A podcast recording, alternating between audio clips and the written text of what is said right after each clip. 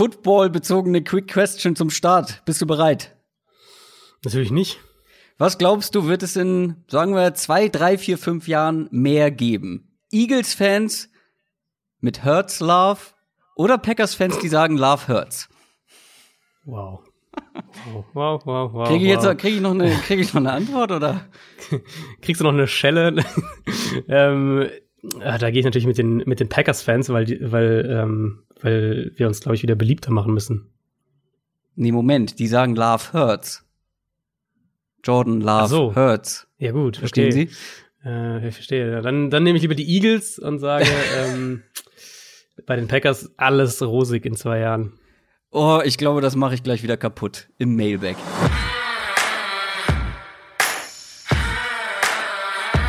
Down, Set, Talk.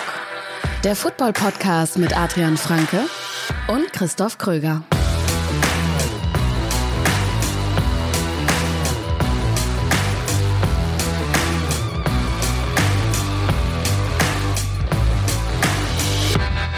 Und damit gut gelaunt in diese neue Folge Downset Talk, Folge Nummer 116 vom offiziellen NFL-Podcast von The Zone und Spox mit mir, Christoph Kröger und Adrian Franke. Einen wunderschönen guten Tag. Wir haben heute mal wieder ein Mailback geplant, beziehungsweise machen auch ein, weil wir haben euch gefragt, was wollt ihr wissen? Das Ganze bei Twitter und auch bei Instagram. Da kamen wieder sehr, sehr viele Fragen ein. Du hast dich mal durch alle Fragen durchgearbeitet. Waren denn genug gute, smarte, footballbezogene Fragen dabei? Also ich kann jetzt schon einen kleinen Spoiler machen, das weißt du auch noch gar nicht. Ähm, es waren wirklich wieder so viele, dass ich schon an einer Bonusfolge arbeite, um Natürlich. die zusätzlichen Fragen zu beantworten. Also es waren wirklich Natürlich. wieder richtig, richtig viele. ähm, wir haben es ja schon echt ausgedünnt, damit es in diese Folge reinpasst. Ähm, und ja, nee, also vielen Dank auf jeden Fall. Kamen richtig viele coole Fragen rein, richtig viele sehr gute Football-Fragen auch. Und also ihr werdet es ja gleich sehen. Wir werden einen sehr vollen und ich glaube auch relativ vielseitigen Mailback haben. Absolut.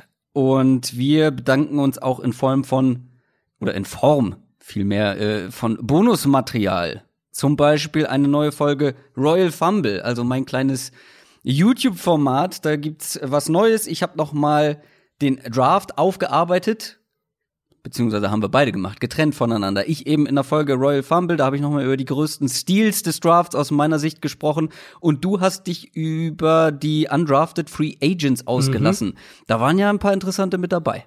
Da waren einige sehr, sehr spannende mit dabei, auch äh, gerade Spieler, wo man halt dachte, die werden auf jeden Fall gedraftet. Zwei Quarterbacks, die wir sehr hoch hatten, ähm, auch einiges an Titans, Receiver auch. Also sehr interessante Namen und ich habe es halt immer auch versucht dann zu gucken, okay, wenn jetzt halt ein Receiver zu einem Team kommt, das schon fünf gute Receiver hat, ist es natürlich als undrafted Free Agent schwieriger, ähm, einen Platz zu kriegen. Aber es gibt zum Beispiel gibt's einen Cornerback, der zu den Chiefs gekommen ist und die Chiefs haben jetzt auf Cornerback nicht gerade viel, äh, werden auch ohne ihren Nummer 1 Corner wahrscheinlich zum Saisonstart sein. Also solche, solche Kleinigkeiten halt auch versucht zu berücksichtigen. Wer hat eine realistische Chance auf einen Kader auch ähm, von der Struktur und, und der Zusammensetzung des Kaders her? Das findet ihr oder die Folge findet ihr bei Patreon. www.downsettalk.de slash support und da sind einige neue Supporter auch dazugekommen und ganz besonders wollen wir uns bedanken bei Lamin, der mit 10 Dollar pro Monat am Start ist und Stinkepudel Carlos hm, mit 20 Dollar pro Monat. Der kann heißen, wie er will. Bei 20 Dollar pro Monat ist Stinkepudel Carlos auf jeden Fall der beste Name überhaupt. Und klar, Royal Fumble findet ihr wie immer bei YouTube auf unserem YouTube-Kanal. Auch da gerne abonnieren. Und das sowieso bei Twitter und Instagram sowieso. Ich wiederhole mich heute irgendwie die Wörter. Egal. News aus der NFL. Letzte Woche haben wir über ihn gesprochen, wenn auch nur angedeutet. Ich glaube, ich habe gesagt, ich kann mir gut vorstellen, dass die Patriots einen großen rothaarigen Quarterback im Visier haben, nachdem sie im Draft da nicht aktiv waren. Aber die Cowboys haben dem Ganzen einen Strich durch die Rechnung gemacht und Andy Dalton verpflichtet. Ja, hatten wir irgendwie beide nicht so richtig, glaube ich, auf dem Zettel. Also wir hatten es auch nicht in, in Gesprächen so irgendwie ähm, äh, weg vom weg von der Aufnahme quasi in, in WhatsApp oder irgendwas nicht drüber gesprochen. Hatte ich wirklich auch so gar nicht auf dem Schirm, die Cowboys, nee. aber nee. Ähm, im Nachhinein frage ich mich schon so ein bisschen, warum, weil ich meine, die brauchten dringend, wirklich ganz dringend einen Backup-Quarterback. Da gab es ja auch einiges an Berichten, dass Prescott letztes Jahr wohl wirklich sehr, sehr stark angeschlagen gespielt hat zum Ende der Saison. Hat halt dann trotzdem gespielt, auch, also weil er wollte natürlich, klar. Aber eben sicher auch, weil es halt keine Alternative gab. Also ich könnte mir vorstellen, so wie das klang von dem, wie angeschlagen er da tatsächlich war, wenn es da eine Alternative wie Andy Dalton gegeben hätte, dann hättest du halt Prescott vielleicht auch mal ein Spiel rausgenommen. Ich habe die Cowboys wahrscheinlich auch nicht auf dem Zettel gehabt, weil ich nicht dachte, dass Dalton so günstig unterschreibt. Ist jetzt ein mhm, Jahr, mhm. drei Millionen garantiert, können bis zu sieben Millionen werden, aber da reden wir ja wirklich auch von, also selbst für Backup-Money ist das echt voll in Ordnung. Also muss man echt so sagen. Also Winston war noch mal krasser, aber es ist immer noch echt relativ in Ordnung, relativ günstig ähm, aus, aus Teamsicht.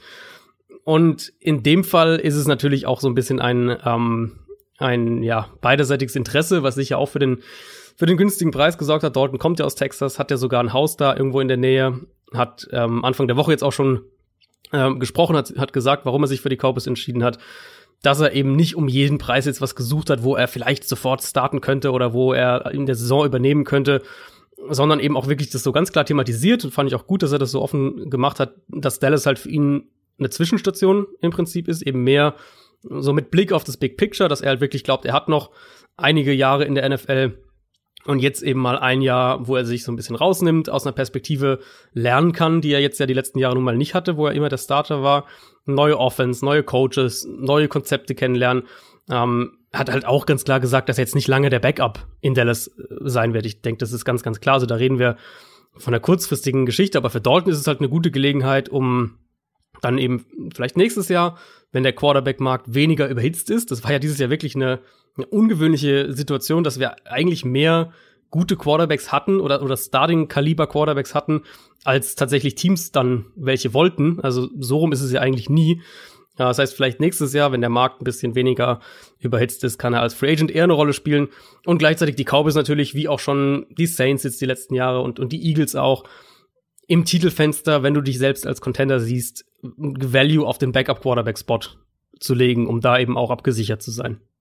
Na, ich hatte es ganz einfach aus dem Grund nicht auf dem Schirm, weil ich nicht dachte, dass Andy Dalton zu einem Team geht, wo er so klar die Nummer zwei ist. Mhm, ich hätte ja, da halt wirklich ja.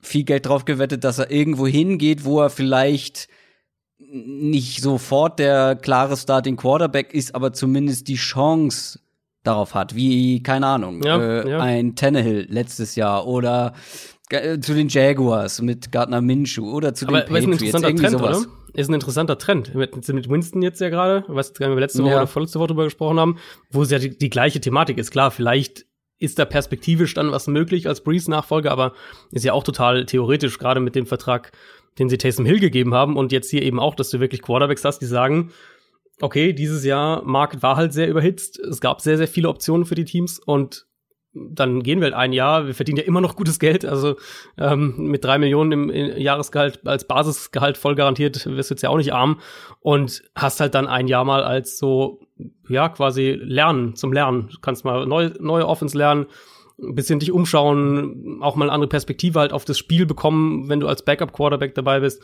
und dann eben äh, nächstes Jahr vielleicht gestärkter und, und äh, auf einem besseren Markt wieder wieder rauszukommen. Also ist schon interessant, dass es jetzt ja. zwei so Namen, die wir ja eigentlich beide als theoretische Starter auch auf dem Zettel haben und Cam Newton ist ja immer noch. Äh, ja, weil ich glaube, da dass es in letzter Zeit wenig positive Beispiele gab für Quarterbacks, die zu einem schlechten Team gegangen sind oder in eine schlechte mhm. Offense gegangen sind. Ja. Äh, und dann da Starting Quarterback waren, dass du da nicht wirklich glänzen konntest. Also Josh Rosen ja, ist jetzt kein genau. gutes Beispiel, ja, aber ähm, ja, aber der ist ja gut ja, er hat das Team gewechselt, aber halt nicht freiwillig so. Er war ja nicht mhm. Free Agent. Aber du kannst dann halt nicht so sehr glänzen, dass du dann im Anschluss vielleicht irgendwo wieder Starting Quarterback wirst. Dann sagst du vielleicht, ja, genau. ich gehe lieber zu einem zu einem Team, setzt mich irgendwie in die zweite Reihe und wenn ich dann ran muss, habe ich wenigstens bessere Umstände, um dann da auch gute Leistungen zu zeigen. Mhm, mh. Ja, kann man sich drüber streiten. Äh, ob das, ob das die richtige Idee ist, weil ich meine, im schlechtesten Fall macht er kein einziges Spiel und verrät vielleicht, äh, gerät vielleicht auch so ein bisschen in Vergangenheit oder dann sagen die Teams vielleicht, ja gut, äh, ob er es jetzt noch wirklich drauf hat. Ich meine, er hat den bei den Bengals jetzt am Ende auch nicht mehr vollends überzeugt. Jetzt hat er ein Jahr gar nicht gespielt. Wollen wir den wirklich als Starting Quarterback? Ich weiß nicht, ob die Chancen einfach dadurch auch höher werden. Ist so ein bisschen wie im Fußball, wo sich irgendwelche Torhüter freiwillig ähm, als Nummer zwei hinter irgendwie einen Manuel Neuer setzen zum Beispiel. Ja gut, mit also, dem Unterschied weißt du? aber natürlich, dass der Quarterback halt die wertvollste Position ist. Und du, glaube ich, wie gesagt, dieses Jahr war halt krass, aber ähm, du wirst halt immer Teams, eigentlich normalerweise immer Teams haben, die dringend einen suchen. Und dann halt notfalls, in Anführungszeichen notfalls sagen, naja, Andy Dalton gibt uns halt wenigstens eine Baseline, dann nehmen wir lieber den jetzt für zwei Jahre oder was auch immer.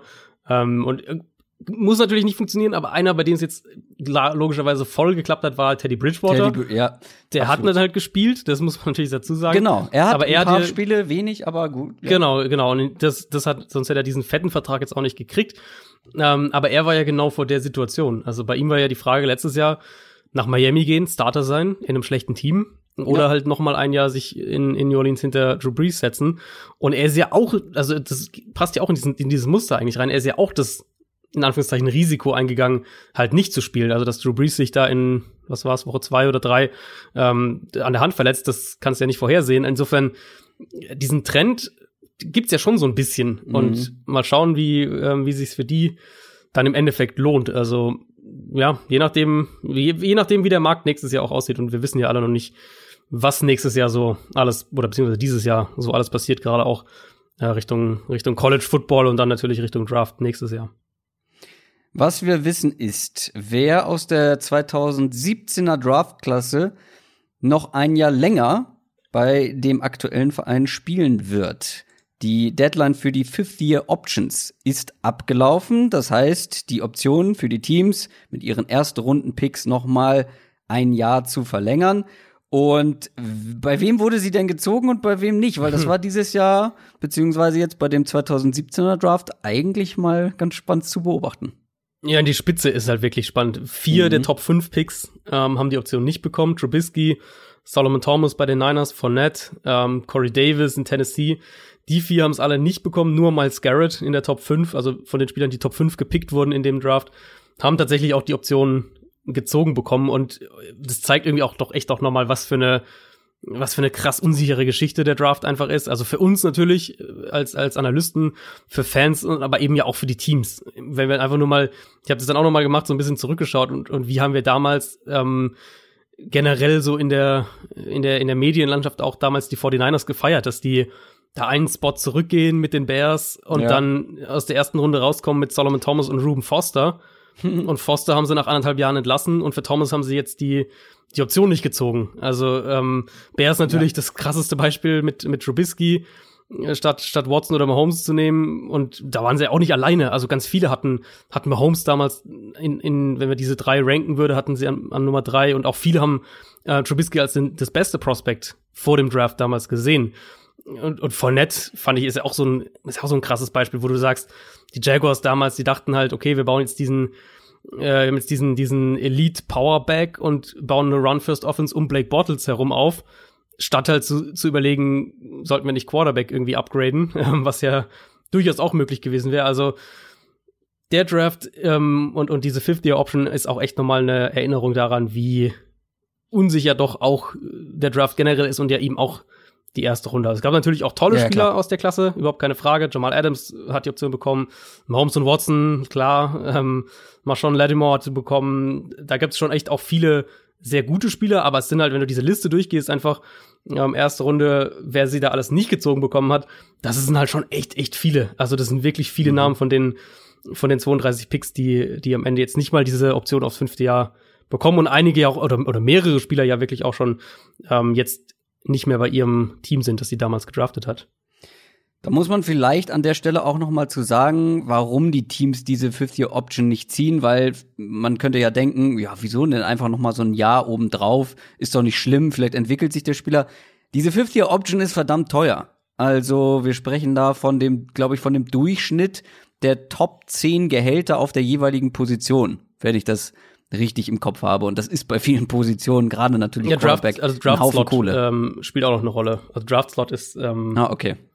Top 10 ist dann deutlich teurer, als was dahinter kommt. Okay, aber trotzdem ist es nicht gerade wenig Geld, was du dem dann in diesem Ja. einen Jahr Ja, ja. bezahlen musst. Und das will gut überlegt sein. Und das ist natürlich dann auch schon ein Statement von den Bears, dass sie sie bei Trubisky diese Option eben nicht ziehen. Jemand, der schon deutlich länger als fünf Jahre in der NFL spielt, ist Frank Gore. Und er wird es auch weiterhin tun. Im nächsten Jahr bei den New York Jets. Mhm, ja. Ähm, Frank Gore, so ein Spieler, wo man irgendwie gar nicht, ja, kann man eigentlich gar nicht mehr viel zu sagen, oder? Halt auf der physisch forderndsten Position Running Back. Der Und Stein irgendwie spielt er doch, äh, ja, spielt er einfach doch echt jedes Jahr Ja. jetzt seit Jahren eigentlich auf dem gleichen Level, so, so dieser super Nummer zwei 1B, was auch immer, Back, ähm, wird dir nichts Besonderes bringen, aber du weißt halt, dass die Baseline einfach da ist. Ich habe auch überhaupt kein Problem damit, Frank Gore jetzt irgendwie noch mal zu holen. Der wird natürlich günstig sein und, und wird auch für ein Jahr nur sein. Aber ich hinterfrage dann halt noch mal mehr aus Jets Sicht einen Draft, den ich ansonsten sehr mochte, ähm, den Running Back an 120 zu picken. Wo du schon Le'Veon Bell bezahlt hast, jetzt noch Frank Gore dir halt günstig holen kannst und es gibt ja noch echt auch viele andere, äh, die du jetzt günstig holen könntest, theoretisch auf dem Markt. Und äh, ja, da dann jetzt noch einen Top 120 Ja. Pick, wo du sagst eben, Naja. Receiver wäre ein Problem noch oder du könntest noch was für die O-Line machen. Da waren echt Ja, genau, noch genau, genau. gute Spieler auf dem Board. Also der nächste Pick im, im Draft einfach war, war Logan Sternberg, einer der Top Run-Blocking Guards vor allem in, in dieser Draftklasse. Da waren doch auch noch andere Optionen da und diese, diese vierte Runde bei den Jets, wo sie eben ähm, den Running Back an 120 draften, Lamichael Pirine, und dann ähm, fünf Picks später einen, einen Backup Developmental Quarterback mit James Morgan. Das hat mir in der Summe halt nicht so gefallen und dass sie jetzt noch mal Gore holen zeigt halt, was wie günstig du eigentlich halt an an Alternativen äh, in diesem Backfield hinter Levy und Bell rankommst. Nee, in meinen Augen ist es einfach grundsätzlich auch die falsche Strategie, mit jemandem wie Le'Veon Bell umzugehen. Weil ja, sie haben jetzt irgendwie gesagt, sie wollen Volume reduzieren, damit sie ihn entlasten können, damit Ja, er vielleicht ja. effizienter ist. Ja, um Le'Veon Bell effizienter zu machen, musst du deine O-Line verbessern. Dafür brauchst du eine gute Run-Blocking-O-Line und ich glaube, dann wird Le'Veon Bell von ganz alleine effizienter, weil das war schon immer ein Back, der auch eine gute O-Line braucht, damit er eben sein geduldiges Laufspiel ähm, ausspielen kann, weil wenn er keine gute O-Line hat und geduldig ist, was er nun mal ist, er tänzelt auch gern mal hinter der Line rum und sucht sich dann die Lücke, das macht ihn ja auch so stark eigentlich oder hat ihn bei den Steelers so stark gemacht. Aber wenn deine O-Line scheiße ist, dann bringt dir ein Le'Veon Bell halt gar nichts und dann fängst du das auch nicht mit mehreren Running Backs auf, wenn du dann irgendwie die Aufgaben, ähm, die Volume verteilst. Das bringt dir dann gar nichts, wenn du keine Gaps freigeblockt bekommst. Ja, ja, und eben gerade die Jets, wo ich also sie haben ja was für die O-Line gemacht, das muss man schon dazu Ja. sagen. Insgesamt äh, den ersten Runden-Pick natürlich, haben auch in der Free Agency was gemacht, aber Der erste ist halt- ist natürlich auch für dieses äh, Laufspiel oder generell, wenn man viel laufen Ja. will, einfach perfekt, muss man auch noch mal dazu absolut. sagen. Also Mikael Beckton, ähm, das Run-Game wird er sofort verbessern, überhaupt keine Frage.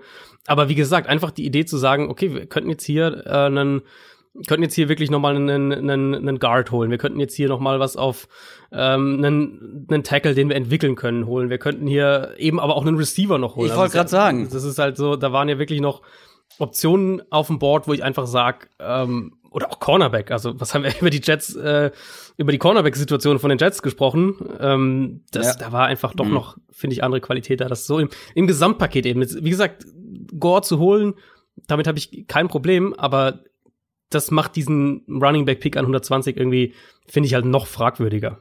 Ja. Aber das war nicht die einzige Sache, die diese Woche bei den Jets vorgefallen ist. Es gab auch noch zwei eher negative News. Also Ja, noch muss man- negativer. Ja, muss man leider wirklich sagen. Ähm, Quincy Nunwa, Josh Bellamy, die beiden Receiver ähm, haben, äh, Rappaport hat es so formuliert, significant injuries, also schwerwiegende Verletzungen. Gerade Nunwa hatte ja diese Verletzung im, im Nackenbereich. Das kann Mhm. natürlich wirklich scary sein. Und ähm, laut Rappaport werden die auch beide dieses Jahr nicht spielen. Also steht wohl jetzt schon fest, dass sie dieses Jahr keine Rolle spielen werden, also nicht, nicht spielen werden für die Jets. Ähm, nun war natürlich auch vertraglich ein Thema, hatte ja diesen, diesen Vierjahresvertrag über 36 Millionen Dollar unterschrieben, unter dem er quasi noch nicht gespielt hat, weil er ja die letzte Saison auch äh, Mhm. verpasst hat und jetzt auch nicht spielen wird. Ähm, ja, macht natürlich die, die Situation für Sam Darnold nicht leichter. Wir reden da jetzt schon von einem, von einem Receiving Core, wo du eigentlich Denzel Mims muss eigentlich eine Nummer eins werden für dich. Ansonsten, und zwar als Rookie. Ansonsten wird es echt schwer, weil da sind halt, du hast halt deinen Slot Receiver mit Crowder. Aber Perryman ist halt jetzt keine, keine Nummer eins. Ähm, alles, was so dahinter ist, ist halt, ja, Backup-Rotationspotenzial. Also Denzel Mims jetzt noch mehr muss eigentlich wirklich deine, deine Nummer eins schon werden in der kommenden Saison. Braxton Barriers. Ja. ich sehe gerade, ich habe gar nicht mitbekommen, reiner, dass der reiner bei den Jets gelandet halt auch. Ja, ja. Sollte ja mal der neue Julian Edelman werden bei den, bei den Patriots. Mhm. Ja, hat nicht so ganz geklappt bisher. Ähm, was haben wir noch? Wir haben noch Themen rund um den Schedule, um den Spielplan der NFL. Mhm. Der wird nämlich bald released, bald rausgebracht. Es gibt schon die ein oder andere Spekulation, das ein oder andere Gerücht und vor allem gibt es News zu den International Games dieses Jahr. Genau, also NFL macht ihren an sich erstmal, so wie jetzt auch mit Free Agency und Draft gemacht haben, machen sie ihren Rhythmus weiter. Schedule kommt zwar ein bisschen später raus als sonst, aber wird jetzt äh, diese Woche, heute Nacht, wenn ihr, wenn ihr die Folge direkt am Donnerstag hört, wird er rauskommen, zwei Uhr morgens, Freitag deutscher Zeit. Mhm. Was wir inzwischen wissen ist, ähm, und da ist dann die erste Anpassung, es wird keine internationalen Spiele geben dieses Jahr, also keine London Games, kein äh, Mexico City Game. Die werden nicht stattfinden, was denke ich jeder gut nachvollziehen kann angesichts der der weltweiten Situation. Die NFL hat natürlich einen großen Vorteil, gerade jetzt im Vergleich zu, zur Bundesliga, wo wir jetzt ja unfassbar viele Diskussionen gesehen haben. Jetzt wissen wir, die Bundesliga wird, wird weitergehen innerhalb der nächsten paar Wochen. Ähm, die NFL hat halt den Vorteil, sie hat, sie hat Zeit und, und kann sich jetzt diese Sachen auch anschauen. Zum Beispiel, wie halt Hygienekonzepte in der Bundesliga funktionieren, welche Auswirkungen Geisterspiele haben, all diese Sachen. Das heißt, ein Schedule wird rauskommen in der Nacht auf Freitag und dann äh, wird es erstmal ein völlig normaler Schedule sein. 16 Spiele für jedes Team, ähm, erstmal alles ganz normal eben, wie gesagt, außer die, die International Games. Aber es wird halt Alternativkonzepte geben. Und da wird schon sehr, sehr viel spekuliert. Peter King hatte in, in seiner Kolumne da einen relativ ausführlichen äh, Part dazu, was, was da alles eine Rolle spielen könnte. Geisterspiele, klar, aber halt auch eine verkürzte Saison, dass die Saison später losgeht. Und ein paar Sachen, die man jetzt schon hört, könnte so in die Richtung gehen, ähm, dass, dass zu Saisonbeginn weniger oder gar keine Divisional Games, also Spiele gegen Division-Gegner stattfinden, dass falls man zum Beispiel sagen muss, okay, Anfang September klappt noch nicht, die ersten drei, vier Wochen der Saison fallen irgendwie weg. Dann hättest du halt diese Division-Spiele noch trotzdem noch im Spielplan. Also solche Sachen mhm. könnten schon eingebaut sein. Aber ansonsten ähm, wird es erstmal ein normaler Spielplan sein. Und wir können davon ausgehen, dass es einiges an Alternativkonzepten dann geben wird und auch jetzt über die nächsten Wochen und Monate entwickelt werden, ähm, die dann je nachdem, wie sich die Situation entwickelt, eben angewandt werden können. Ja, die NFL hat natürlich den großen Vorteil, dass es wirklich noch echt ein paar Monate hin mhm. ist. Ne? Also großer Vorteil im Vergleich zu anderen Sportligen, ja. die jetzt erstmal ihre laufende Saison irgendwie versuchen zu ja. Ende zu bekommen. Das wär's von den News. Gehen wir direkt rein in den Mailback. Sie haben Post. Und kommen zu euren Fragen, die wir rausgesucht haben. Von Twitter und Instagram haben wieder so ein paar Fragen, die wir ausführlicher beantworten und dann einige ja, wir nennen es Speedrunde, wo es ein bisschen schneller gehen kann, wo die Antworten deutlich kürzer ausfallen können. Und wir fangen an mit einer, die von vielen Leuten kam. Zum Beispiel von Sascha Lippe bei Twitter, von Mikes90 bei Instagram oder Christoph Holling bei Twitter. Wer hatte für euch die stärkste Offseason aus Free Agency Draft, Undrafted Free Agents und wer die schlechteste? Wir haben das jetzt so gemacht, wir haben jeder drei Gewinner, drei Verlierer und damit könnten wir bestimmt die nächste Stunde füllen, aber wir haben über die meisten Teams wahrscheinlich schon gesprochen und die meisten Free Agency Verpflichtungen und die meisten Draft Picks dieser Teams. Deswegen glaube ich, können wir hier das ganz kurz jeder dann noch mal auf der jeweiligen Position zusammenfassen. Wollen wir mit den Gewinnern starten? Oder mit Sehr den Verlierern. Gerne. Was, du, was man vielleicht auch sagen muss, wir haben uns in dem Fall jetzt mal nicht abgesprochen. Also Mailbag genau. sprechen wir uns ja generell eigentlich nicht ab bei den Antworten. Das heißt, genau. äh, die ein oder andere Doppelung wird vermutlich zumindest bei dieser Frage dabei sein. Wahrscheinlich schon. Ich glaube aber noch nicht auf der drei der Gewinner, weil ich finde, da gab es viele Optionen. Also ich habe mich richtig viele, schwer ja. getan, mich mhm. dann für eins zu entscheiden. Letztendlich waren es für mich die Broncos, die auf Platz drei hm. tatsächlich gelandet sind. Also wie gesagt, es gab viele Optionen, aber ich mag das grundsätzliche Vorgehen. Ich habe es ja auch im Podcast schon mal erwähnt. Du hast deinen jungen Quarterback ähm, und jetzt versuchst du ihm alles so gut, so angenehm wie möglich zu machen, um Spiele zu gewinnen. Und dann siehst du, ist er's oder ist er's halt nicht. So, ich habe noch meine Zweifel bei Drew Lock. Aber die Umstände sind jetzt wirklich sehr gut. Du hast ihm Waffen an die Hand gegeben mit Jerry Judy, mit KJ Hamler, mit Melvin Gordon, auch wenn der natürlich sehr teuer war, wird er auf jeden Fall der Offense und auch Drew Lock helfen. Du hast die O-Line verstärkt, das wiederum wird allen in der Offense helfen, mit Graham Glasgow zum Beispiel oder auch im Draft adressiert. Du hast auf, in, auf der Defense oder in der Defense spottbillig einen Joel Casey zum Beispiel bekommen, Defensive ja. Tackle ja. Ähm, von den Titans ja, du hast Chris Harris verloren, deinen Cornerback, aber hast zum Beispiel dann auch AJ Bouye geholt. Ist, ja, ist ein kleiner Qualitätsverlust vielleicht, aber ich glaube, AJ Bouye passt auch gut in diese Defense von Vic Fangio. Also grundsätzlich gefällt mir einfach das gesamte Vorgehen und diese gesamte Offense ist für mich wie aus einem Guss. Mhm. Ja, also kann ich eigentlich nur kann ich eigentlich nur mitgehen, was man halt so den kleinen, die, die kleine, den kleinen Dämpfer vielleicht, ähm, man muss halt immer gerade bei, den bei Rookies Dämpfer? Halt viel von ja, hätte ich kommen sehen müssen. Ja. Ähm, gerade wenn halt so viel dann doch auf Rookies aufgebaut ist, also wenn wir sagen, in, in Denver könnte potenziell halt äh, einer in der O-Line starten, die beiden Receiver natürlich, die dann eine gewichtige Rolle spielen in der Bewertung jetzt erstmal der Offseason man muss bei Rookies natürlich immer auch vorsichtig sein. Das ist Klar. so ein Thema, glaube ich, was, was sich durch alles zieht. Nicht nur, weil wir nicht wissen, ist der jetzt gut oder nicht. Also zum Beispiel sagen wir jetzt bei Jerry Judy bin ich mir wirklich sehr, sehr sicher, dass der gut sein wird.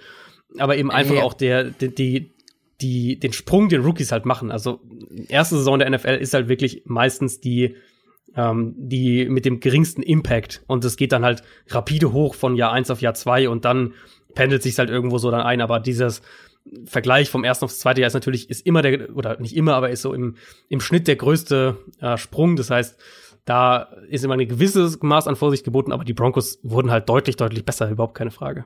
Naja, und vor allem der große Vorteil, ich stimme dir da vollkommen zu, gerade Rookie Wide Receiver, das ist immer eine schwierige Angelegenheit. Aber keiner von denen muss jetzt der Fokus dieser Offense sein. Also Jerry Judy kann erstmal eine Nummer zwei sein. Und ich glaube, genau. die ja, genau. Qualitäten genau. hat er alle mal. KJ Hamler mhm. ist, ist dann halt so eine, eine Slot-Waffe, die vielleicht schon im ersten Jahr effektiv sein kann, aber nicht zwingend sein muss, weil du hast dann eben auch noch ein gutes Backfield äh, mit Melvin Gordon und Philip Lindsay, die jetzt beide auch schon deutlich länger mit dabei sind. Also es lastet nicht so viel Last auf den Schultern, auch mhm. wenn sie natürlich direkt starten müssen. Aber frag mal einen Denzel Mims in New York, wie der das sieht. ja, ja. Wer ist denn deine Nummer drei? Ja, ich sehe es so also wie du. Ich fand auch Nummer drei war ähm, wahnsinnig viel. Also da kannst du unglaublich viele Teams reinsetzen. Ja. Ich habe jetzt mal eins reingenommen, über das wir gefühlt schon länger nicht mehr gesprochen haben. Auf jeden Fall jetzt in den letzten Wochen nicht so. Und das sind die Indianapolis Colts. Ähm, mm. Ich glaube, wenn du einfach nur letztes Jahr, letzte Saison Rivers gegen Brissett tauschst, dann sind die Colts wahrscheinlich ein Playoff-Team. Und jetzt bekommst du erstmal in meinen Augen immer noch ein deutliches Upgrade auf der, auf der wichtigsten Position einfach. Ja, Rivers war, war schlecht letztes Jahr. Das muss man nicht, für seine Verhältnisse schlecht. Da müssen wir nicht groß drüber reden. Aber er kommt jetzt halt in eine Offense, wo er weniger machen muss, wo er ähm, das erste Mal seit, keine Ahnung, seit zehn Jahren, vielleicht mehr, eine mhm. Top 10 Offensive Line vor sich hat, potenziell eher sogar Richtung Top 5. Und ich denke, das wird auch dazu führen, dass die Fehler halt bei ihm wieder runtergehen. Dann ist Michael Pittman einfach eine perfekte Ergänzung zu T.Y. Hilton. Also ein bisschen das, was sie letztes Jahr auch mit, mit äh, Devin Funches versucht haben, der sich dann natürlich verletzt hat. Sie haben Anthony Castonzo gehalten. Running Back Value ist die eine Frage, aber Jonathan Taylor ist halt auf jeden Fall ein krasses Upgrade gegenüber Marlon Mack und ich glaube, der wird hinter dieser Line auch wirklich Zahlen mhm. auflegen. Der Forrest Buckner war teuer, keine Frage, aber ja. rein sportlich betrachtet ähm, schließt der auch nochmal eine große Baustelle, gibt den Colts halt eine Interior Pass Rush Präsenz, die sie einfach nicht hatten und, und wird auch für die Linebacker nochmal noch mal Räume schaffen. Für mich ist, äh, ist äh, Cornerback das Sorgenkind, das muss man auf jeden Fall sagen keine Ahnung, ob ein, ob ein Xavier Rhodes da noch mal die Kurve nach oben kriegt, aber Colts spielen ja sehr viel Zone, sehr viel Cover 2. Insofern ist der Druck auf die Cornerbacks jetzt auch nicht ganz so groß, vor allem wenn wir es jetzt mal bei, bei Xavier Rhodes mit den Vikings vergleichen. Und in dem, in dem Zusammenhang ergibt es auch irgendwo Sinn, warum sie, wenn sie so spielen wollen, eben ähm, die Front priorisieren gegenüber der Secondary und rein so eben mit, mit Rivers, mit Buckner, Pittman, Taylor da hast du schon wirklich ein krasses Talent-Upgrade bekommen, zusätzlich eben dazu, dass, dass Stone so bleibt und rein vom, vom Kader her wäre es für mich Stand heute schon echt eine Enttäuschung, wenn, ja. ähm, wenn die die Playoffs nicht schaffen würden. Ja, das sehe ich auch so. Ich fand halt, wenn wir jetzt an Gewinner und Verlierer denken, habe ich mir immer vorgestellt, wer hat den größten Sprung oder den größten, ähm, ja, den größten Qualitätsverlust gehabt in dem Sinne.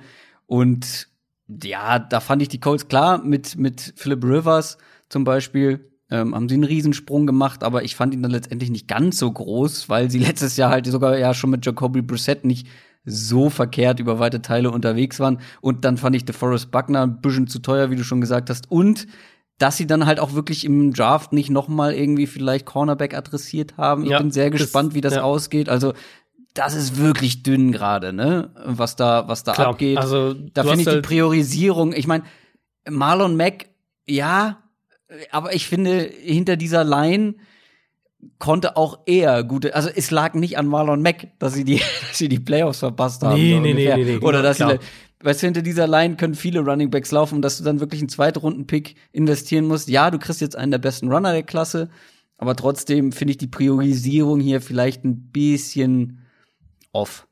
Ja, gut, da bin ich ja sowieso. Ähm, aber sie waren für mich auch in der Verlosung äh, mit drin um Platz drei. Also über die habe ich auch nachgedacht, ja. Ja, also was Value angeht, ähm, ist es, denke ich, nochmal eine ganz andere Diskussion. Ich bin jetzt in dem Fall nicht so sehr auf den Value gegangen, was ja, sie gemacht das, haben, sondern ja. halt mehr auf den, auf den, darauf geschaut, wie sich halt der Kader verändert hat. Und also Cornerback ist dünn, das stimmt, aber du hast Kenny Moore, du hast Rocky Yazin, der ja auch eine gute Rookie-Saison gespielt hat.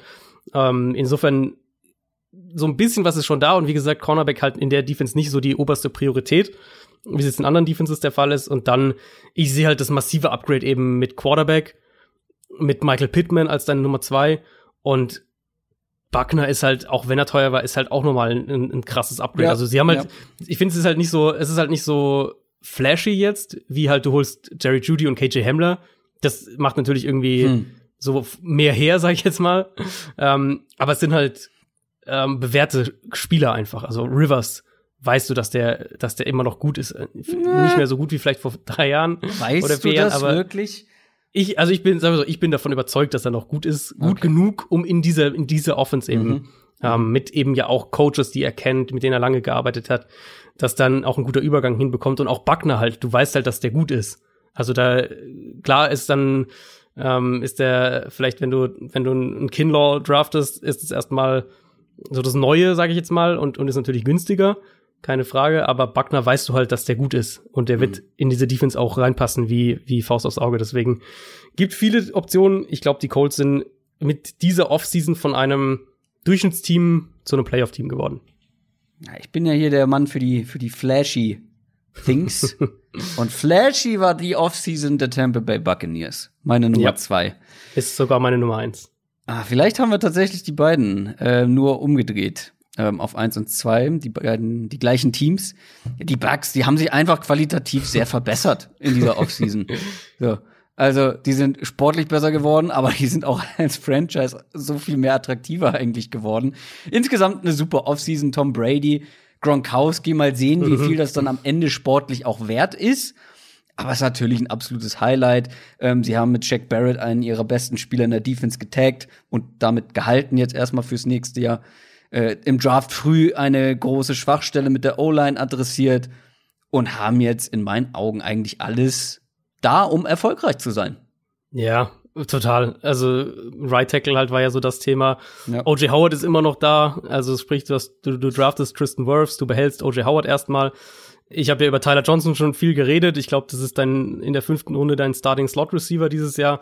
Neben Barrett haben sie ja auch ähm, äh, JPP und, und mm. Sue gehalten. Ja, stimmt. Antoine Winfield noch in diese Defense rein. Also, ja, ist halt von dem, was sie, wie sie sich verstärkt haben, glaube ich, kannst du keine krassere Offseason irgendwie haben in meinen Augen. Und jetzt muss man natürlich gucken, was davon sich aufs Feld überträgt. Aber also das können wir über jedes Team sagen, wie sich das, was sie dann gemacht haben, letztlich aufs Feld überträgt. Ich bin halt einfach wahnsinnig gespannt, ähm, das zusammenzusehen. Brady, mhm. Gronk, mhm. Bruce Arians und klar, das ist halt, das ist alles ultra kurzfristig. Also wenn man, wenn man irgendwie eine Sache da sagt, da habe ich Bauchschmerzen dabei, das ist alles jetzt so zusammengestellt erstmal oder viel ist jetzt so zusammengestellt, dass es halt für die nächsten zwei Jahre, würde ich jetzt mal sagen. Und dann, denke ich, wird ein großer Umbruch kommen. Dann, da wird Brady, Gronk, denke ich, werden dann wieder irgendwie Schluss machen. Ich bin ja auch relativ sicher, dass Bruce Arians nicht mehr lange coachen wird. Insofern alles auf kurzes äh, Titelfenster jetzt ausgelegt, aber vor dem ja. Hintergrund kannst du eigentlich nicht viel mehr machen in einer Offseason. Das war, das war für mich tatsächlich auch so ein Argument, weswegen sie nicht auf der Eins gelandet sind. Wirkt so ein mhm. bisschen wie so ein All-Star-Team, ne? Also Brady Gronk zurückholen, Bruce Arians aus dem Ruhestand zurückholen, auch wenn das letztes Jahr schon war. Aber mhm. wie du schon mhm. sagst, das ist jetzt alles nicht auf langfristigen Erfolg ausgelegt. Nee, genau. Und eine Garantie, dass das alles so gut zusammen funktioniert, hast du auch nicht. Sprich, das kann auch in die Hose Klar. gehen. Aber die hast du ja nie. Das ist ja so ja, das absolut, Ding. Absolut, also, gar keine Frage aber gerade wenn du dann noch mal so alternde Stars äh, irgendwie reaktivierst, beziehungsweise mhm. einen richtig alten Quarterback, auch wenn er nach wie vor echt gut ist, ähm, nach irgendwie 20 Jahren in eine neue Franchise bringst, in eine neue Offense, ja, da ist schon Bastpotenzial vorhanden und Klar. du hast auch nicht wirklich jetzt mehr die Zeit, das dann irgendwie noch zu korrigieren, weil in zwei nee, Jahren wird klar. das Projekt wahrscheinlich vorbei sein, wie du schon sagst. Und das war tatsächlich für mich so ein Argument, sie auf zwei zu nehmen. Ich habe auf eins dann die Cardinals. Ja, das ist dann bei mir ja. die Nummer zwei. Das, dann äh, haben wir die beiden getauscht. Aber ja. für mich sind die halt dann, haben so den kleinen Vorsprung bekommen bei mir, weil das eher nach einem längerfristigen Projekt aussieht und sie in der Offseason, in dieser Offseason enorm an Qualität gewonnen haben und im Umkehrschluss quasi keine verloren haben. Also mhm. natürlich alleine, dass du einen der besten Wide Receiver der Liga für relativ wenig Investment äh, bekommst, da kann man nur ein Gewinner sein. Wir kommen zu diesem Trade mit DeAndre Hopkins später noch mal kurz. Dann die Free, äh, Free Agency Signings waren jetzt okay, sage ich mal, nicht wirklich flashy. Kannst du gerne auch gleich noch mal was zu sagen. Aber dann war natürlich der Draft super. Wir haben drüber gesprochen. Und äh, wenn man sich das einfach mal so vorstellt, dass du in Runde 1 Isaiah Simmons bekommst, in Runde 2 mit deinem Pick quasi die Andre Hopkins und in mhm. der dritten Runde sogar noch die nächste Schwachstelle mit der O-Line in Josh Jones adressiert, adressierst, dann kannst du doch nur ein Gewinner dieser Offseason sein, plus die anderen Dinge, die halt eben noch mit dazukommen. Ja, also Hopkins müssen wir, denke ich, nicht mehr viel zu sagen. Da haben wir auch in der in den Free Agency Folgen schon drüber gesprochen. Der, das ist natürlich, also ich glaube, du bist doch konservativ, wenn du sagst Top 5 Receiver. Ähm, ja. Da kannst du echt auch sagen Top 3, Top 2 oder sowas in der Richtung. Einer der besten aktuell in der Liga und noch in seiner Prime. Holst den, wirst David Johnsons Vertrag los, behältst dazu noch deinen Erstrundenpick dieses Jahr. Ähm, ja. Ich bin mir sicher, dass Hopkins diese Offense einfach öffnen wird. Der wird Räume schaffen für Christian Kirk, für Isabella, vielleicht dann auch für einen Hakeem Butler oder Keyshawn Johnson, also die, die sie letztes Jahr gedraftet haben. Und der wird halt auch wirklich dabei helfen, Kyler Murray auf ein neues Level zu heben. Und, und Murray war letztes Jahr war schon wirklich sehr gut, was gerade den Deep Ball angeht. Mhm. Und da bekommst du jetzt natürlich mit Hopkins nochmal eine völlig andere Dimension in deinem Passspiel. Und der Punkt eben mit der Hopkins-Sache war ja für mich auch immer und, und ich glaube, viele, ähm, oder ich habe das zumindest, dieses Empfinden hatte ich so ein bisschen, viele, die halt die Cardinals wirklich eng verfolgen, die jedes Spiel gucken und so weiter, die, wenn du die gefragt hättest ähm, nach Saisonende, was die größte Baustelle war, was die größte Problemzone war, hätten die wenigsten Offensive Line gesagt für die Offense, ähm, also nur auf die Offense geschaut, sondern wirklich der Nummer 1 Receiver hat gefehlt. Die Offensive Line war jetzt nicht gut, das wollte ich überhaupt nicht sagen, aber sie war halt auch mhm. nicht so schlecht, wie sie teilweise gemacht wurde. Und das, obwohl ja zum Beispiel Max Gilbert auf der rechten Seite kein einziges Spiel gemacht hat, sondern das Problem war halt wirklich häufig, ja, die O-Line ist nicht gut, aber sie hält das, was sie halten muss. So, sie macht quasi das, das, das Minimum sozusagen. Aber die Receiver ja, haben sich einfach nicht freigelaufen. Das war halt oft wirklich das Thema mit der Offense. Und klar, am Anfang der Saison dann häufig noch, Kyler Murray hält den Ball zu lange. Das wurde halt mhm. besser dann im Laufe des Jahres. Aber das war immer wieder das Thema mit der Offense. Ähm, es ist einfach niemand offen es läuft sich niemand frei, keiner, kein Receiver kreiert Separation, dann muss eben Fitzgerald irgendwie diese Nummer 1 Rolle und das ist er halt eigentlich auch nicht mehr oder Christian Kirk wird dann mal in die Nummer 1 Rolle, das ist er halt gar nicht. Ähm, dann jetzt mit Hopkins geht halt alles quasi einen Schritt zurück. Also Fitzgerald kann in seine Rolle gehen, Christian Kirk kriegt er den Nummer 2 oder Nummer 3 Cornerback. Isabella kann halt wirklich dann als, als gegen Nummer 4 Cornerbacks spielen mit seinem Speed. Das wird halt, glaube ich, extrem viel öffnen und die, äh, die anderen Verpflichtungen, die du schon angesprochen hattest in der, in der Free Agency, ähm, ist halt rundum solide einfach und, und stopft halt so Löcher, die ihr einfach letztes Jahr da waren. Und das finde ich ist eigentlich ein relativ guter Ansatz für, für Free Agency, dass du deinen Nummer zwei Rusher findest in Devon Kennard, dass du ähm, die Defensive Line Tiefe, und das war letztes Jahr defensiv ein riesiges Problem, dass sie halt auch dann gegen den Run anfällig waren. Da haben sie, ähm, haben sie einiges gemacht, Free Agency und auch Draft. Dann kriegst du einen Isaiah Simmons da rein, der vielleicht dabei helfen wird, dass Titans nicht mehr völlig frei in der Defense rumlaufen. Also ja, ich glaube wirklich viel besser in dem Fall dann für so ein junges Team auch, und es ist immer noch ein junges Team, ähm, viel besser, gerade mit Hopkins natürlich, kann es dann auch nicht laufen. Kommen wir zu den Verlierern. Ich fange mal wieder an mit meiner drei. Das ist ein Team, ja, da habe ich mich gefragt, finde ich alle Moves, die sie gemacht haben, schlecht? Nein. Haben sie enorm an Qualität verloren? Ja, in meinen Augen auf jeden Fall. Die Los Angeles Rams. Alleine, das ist meine Nummer drei tatsächlich. Oh oh, irgendwie schwant mir Böses. Naja, naja, ich glaube, meine Nummer eins hast du. Ah, obwohl. Schauen wir mal. ähm, also, alleine, wenn nicht mehr da ist bei den Rams. Corey Littleton, Todd Gurley, mhm. Brandon Cooks, Nickel Robbie Coleman, Dante Fowler, äh, Clay Matthews. Das sind alles Starter gewesen. Die einen mehr ja. wichtig, die anderen weniger wichtig. Fünf Defense-Starter haben sie verloren. Fünf Defense-Starter. Und dann haben sie dazu auch nicht wirklich, nicht wirklich meinen Lieblingsdraft hingelegt. Ähm, auch wenn ich einzelne Spieler mag, die sie da geholt haben, aber grundsätzlich jetzt nicht den, den Home Run hingelegt in meinen Augen. Also die Rams haben ganz schön Schritt zurück gemacht. Ja, das sind ja nicht nur die fünf, nicht nur die fünf Defense-Starter, sondern du lässt halt auch Wade Phillips gehen, den ich immer ja. noch eher weit oben sehen würde, was Defensive Coordinator angeht in der NFL. Und jetzt übernimmt Brandon Staley, der in der NFL bisher ausschließlich Outside Linebacker Coach war, hat noch nie Defensive Coordinator auf einem hohen Level gespielt, auch im College dann nur bei kleineren Schulen gewesen. Ähm, klar, da ist eine, eine gewisse Baseline, ist in der Defense natürlich gegeben, mit, mit Ramsey, mit Donald, mit, mit Brockers, den sie ja letztlich dann doch gehalten haben, mit den Safeties auch. The Baseline ist schon da, aber mich würde es halt ähm, schon wundern, wenn da kein Rückschritt wäre. Und mhm. dann haben sie halt, und das ist ein Thema, was, ähm, was ich auch häufiger längere Diskussionen mit Rams-Fans auf Twitter habe, sie haben halt nichts für die Offensive Line gemacht.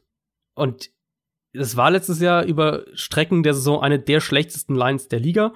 Und ja, die haben sich in der Interior Line gesteigert, im, dann gerade im Laufe der Saison, im letzten Saisonviertel so ungefähr. Mhm. Aber so wie sie halt diese, diese Offseason jetzt angegangen sind, setzen sie halt auch fest drauf, dass ein Rob Havenstein auf Right Tackle wieder seine 218er Form findet. Und sie setzen auch drauf, dass, dass Andrew Whitworth jetzt nicht diesen Einbruch dann irgendwann kriegt, der halt kommen wird, weil der ist wirklich uralt.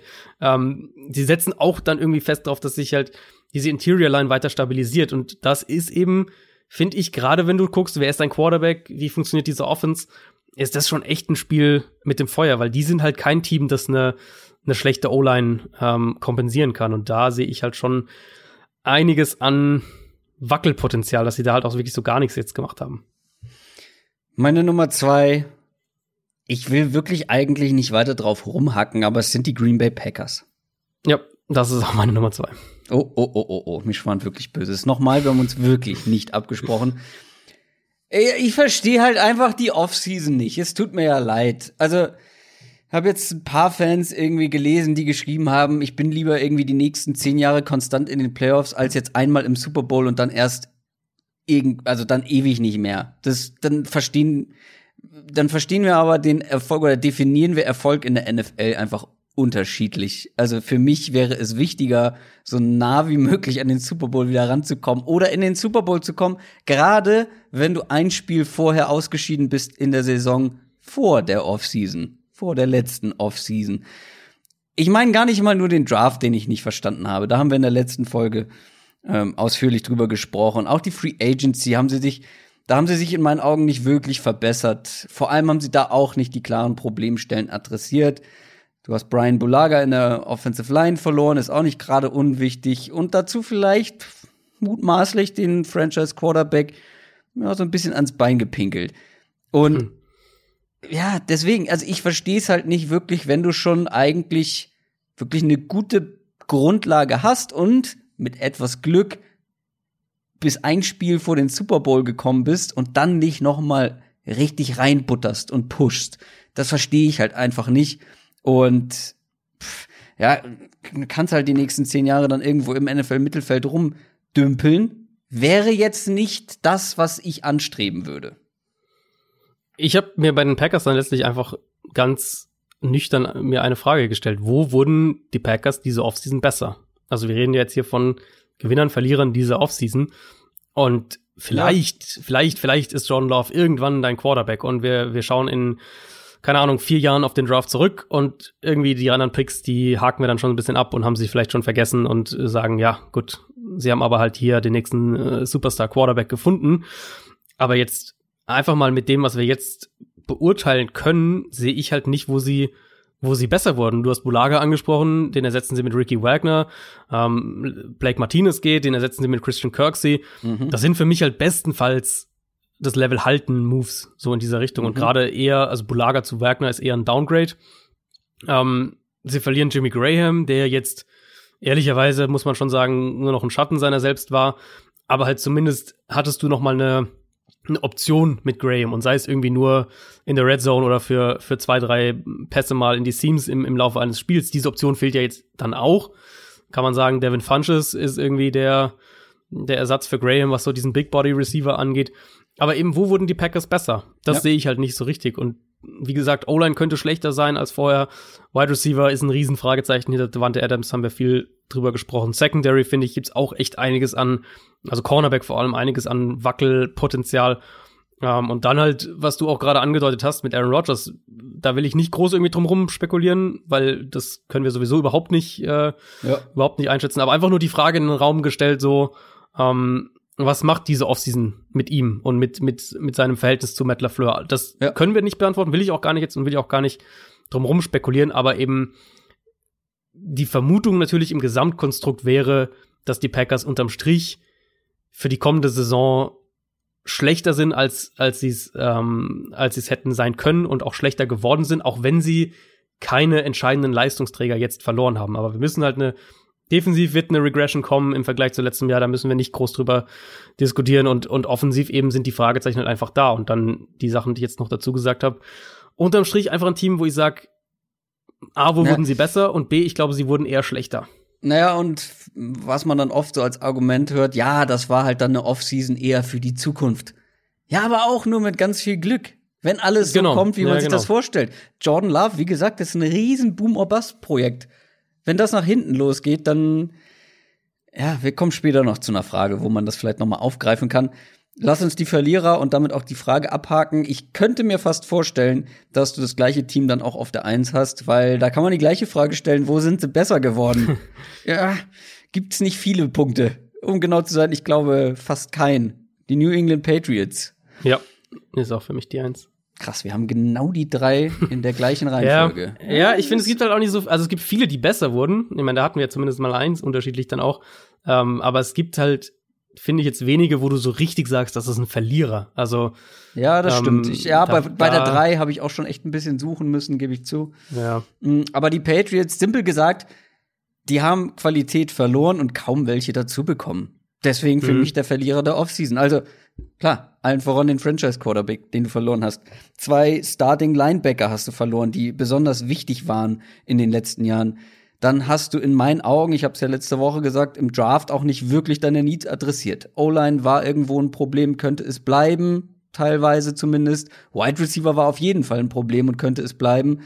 Und ja, dein Starting Quarterback ist ein Viertrunden-Pick, der noch nie ja. in der NFL gespielt hat.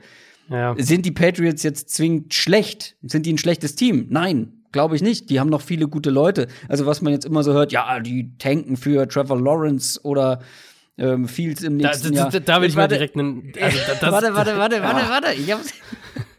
warte. Deswegen meine ich, sind die Patriots jetzt schlecht? Nein, die sind eigentlich viel zu gut. Und dann guckst du auch, in welcher Division sie spielen. Also was die alles noch für Qualität im Kader haben. Ja, absolut, also da kannst du jetzt nicht irgendwie von Tanking sprechen oder so. Das ist ja komplett absurd. Fall. Auf ähm, keinen Fall. Und können sie uns trotzdem überraschen und am Ende doch noch die Division gewinnen? Ich glaube schon, klar.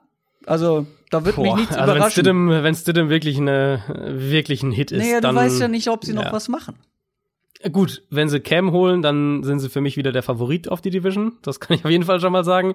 Mit Stidham also man muss halt wirklich sagen, wir hatten jetzt auch gerade heute aufs Boxen ein kleines, äh, kleinen Pro-Contra-Artikel dazu und ähm, ich finde, also einfach wenn du die Offense nur anschaust, letztes Jahr mit Brady hatten sie massive Probleme und Brady war jetzt nicht mehr der Top 5 Quarterback, aber war immer noch so irgendwo um Platz 10 in der NFL, was, was Quarterbacks angeht, finde ich.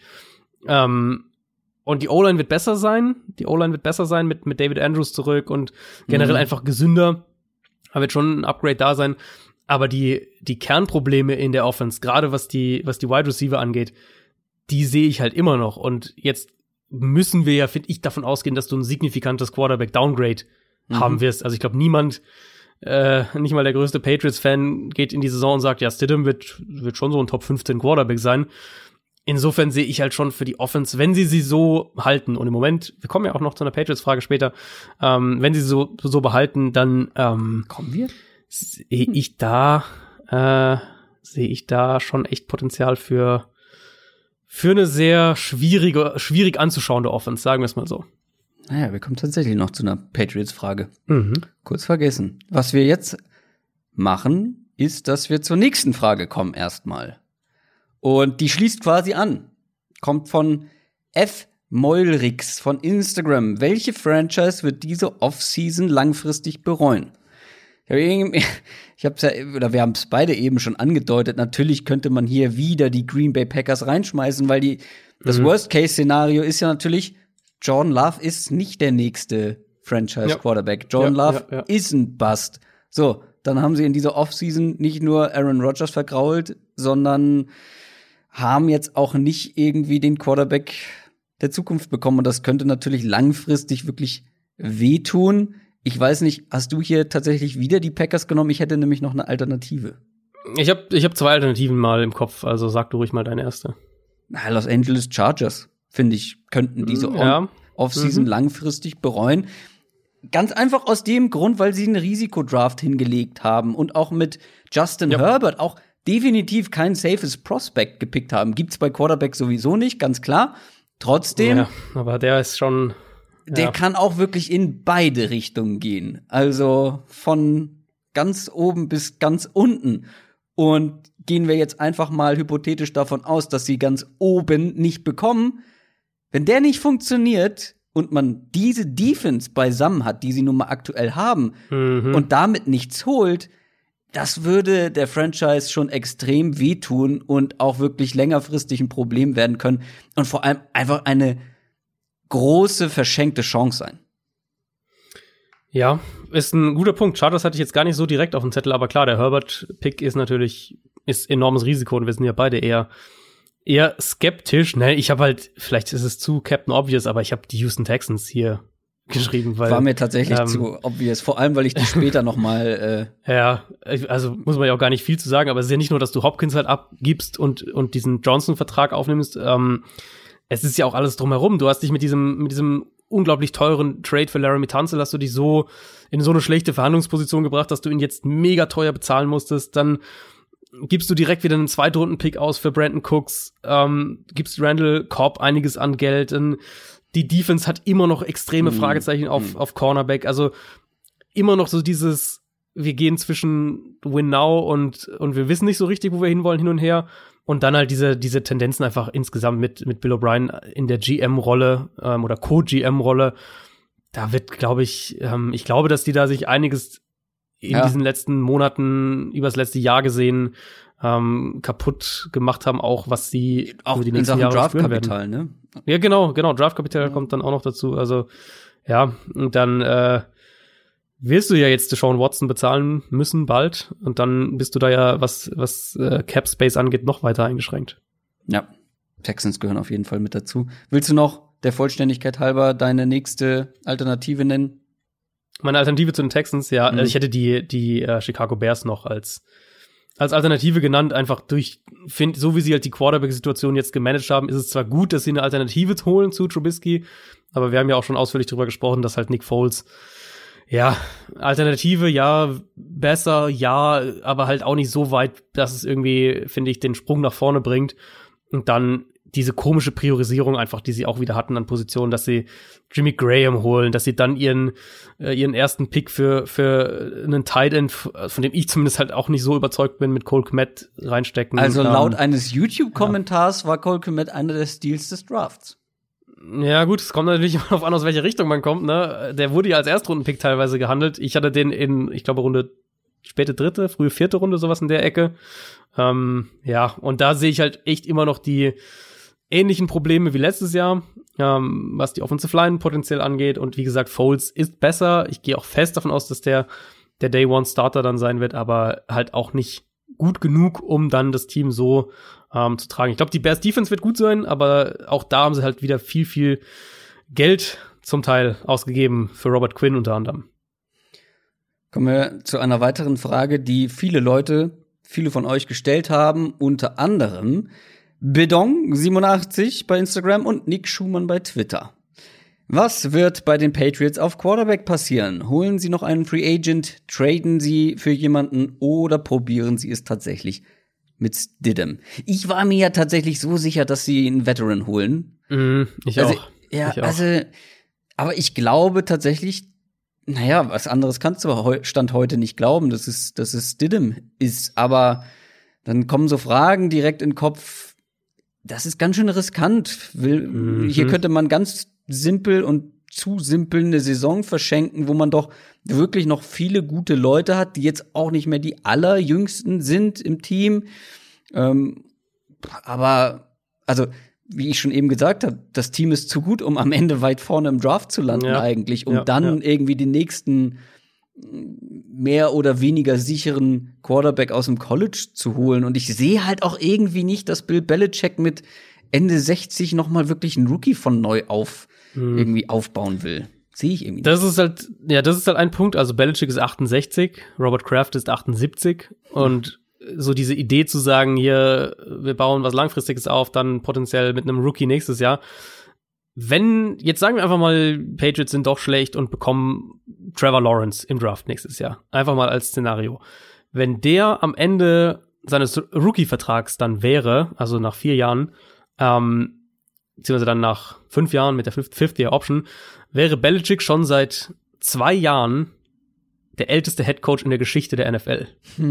Und ich meine, ich will nichts ausschließen, gerade wenn wir von, von Belichick und den Patriots reden, aber irgendwie liegt mir das immer noch quer und ich komme da nicht so richtig, ich, Nee. ich kann das nicht so richtig äh, greifen, dass das wirklich der Plan ist. Und ich will da gar nicht, also ich verstehe es, dass du sagst, du willst Stidham eine Chance geben, wenn der dich im Training überzeugt, wenn du sagst, dass der hat wirklich einen Sprung gemacht. Ich, ich war ja kein, kein Fan von ihm aus dem College. Ähm, vielleicht, dass sie wirklich sagen, hier hat uns wirklich positiv überrascht, Viertrunden-Pick und im Training sah der richtig gut aus, kennt die Offense und so weiter und so fort.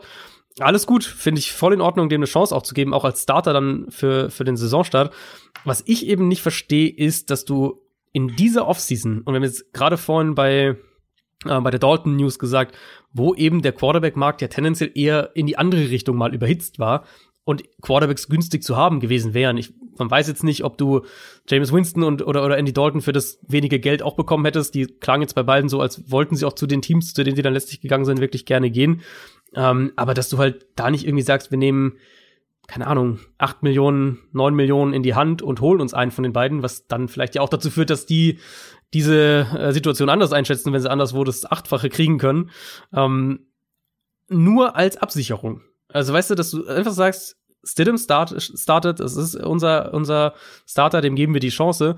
Aber wenn wir halt nach vier Wochen merken, oh shit, das ist irgendwie doch nichts, wir lagen da falsch, dann hast du dich halt auf einem relativ ungewöhnlich günstigen Quarterback-Markt abgesichert. Und also Brian Hoyer ist das halt für mich nicht. Ähm, auch wenn der natürlich in, in New England äh, bestens bekannt ist und, und da alles kennt, aber der ist es halt für mich nicht. Und da hätte ich halt einfach gedacht, vielleicht machen sie es ja noch, Cam Newton ist ja noch da, ich glaube es irgendwie nicht mehr, aber da hätte ich halt gedacht, dass du einfach sagst, ähm, hol dir irgendwie einen, der einfach nur als Absicherung da ist und potenziell, sagen wir, das Szenario ist so. Stidham, nach Woche 4, Woche 5 sehen wir, okay, nee, ist es einfach nicht.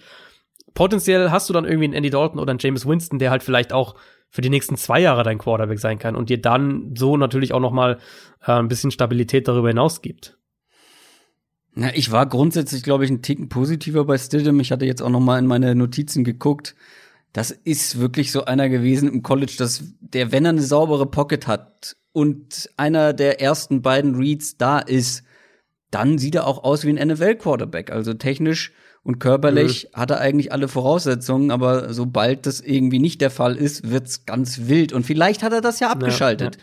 Vielleicht, Ja, absolut. vielleicht hat er ja diesen. Schritt gemacht, weil wie gesagt, das ist jetzt nicht so ein komplett Boom or Bust Prospect oder Projekt gewesen wie irgendwie andere, sondern eher halt so, der hat eigentlich die Grundlagen, muss jetzt aber einfach noch mehr drumherum aufbauen. Trotzdem äh, halte ich es für sehr riskant. Und die ja, Frage also ist, was sind jetzt noch die Optionen? Aus Patriots Sicht ist es ja natürlich ein krasses Statement, ne? Dass sie so überzeugt offenbar von dem Sinn. Ich meine, wir wissen nicht genau, ob sie jetzt Dalton oder Winston irgendwie drei, vier Millionen mehr geboten haben. Winston klang relativ sicher so, dass nicht. Vielleicht waren sie an Dalton dran. Ähm, aber es ist ja erstmal echt ein krasses Statement, dass sie sagen, wir gehen hier mit Stidham und nichts eigentlich ansonsten. Also Brian Hoyer Brian ist ja kein Starting Quarterback mehr in der NFL ähm, in die Saison, wenn sie so reingehen. Also ja, Cam wäre die logische, die logische Antwort. Ich sehe es jetzt an dem Punkt irgendwie nicht mehr.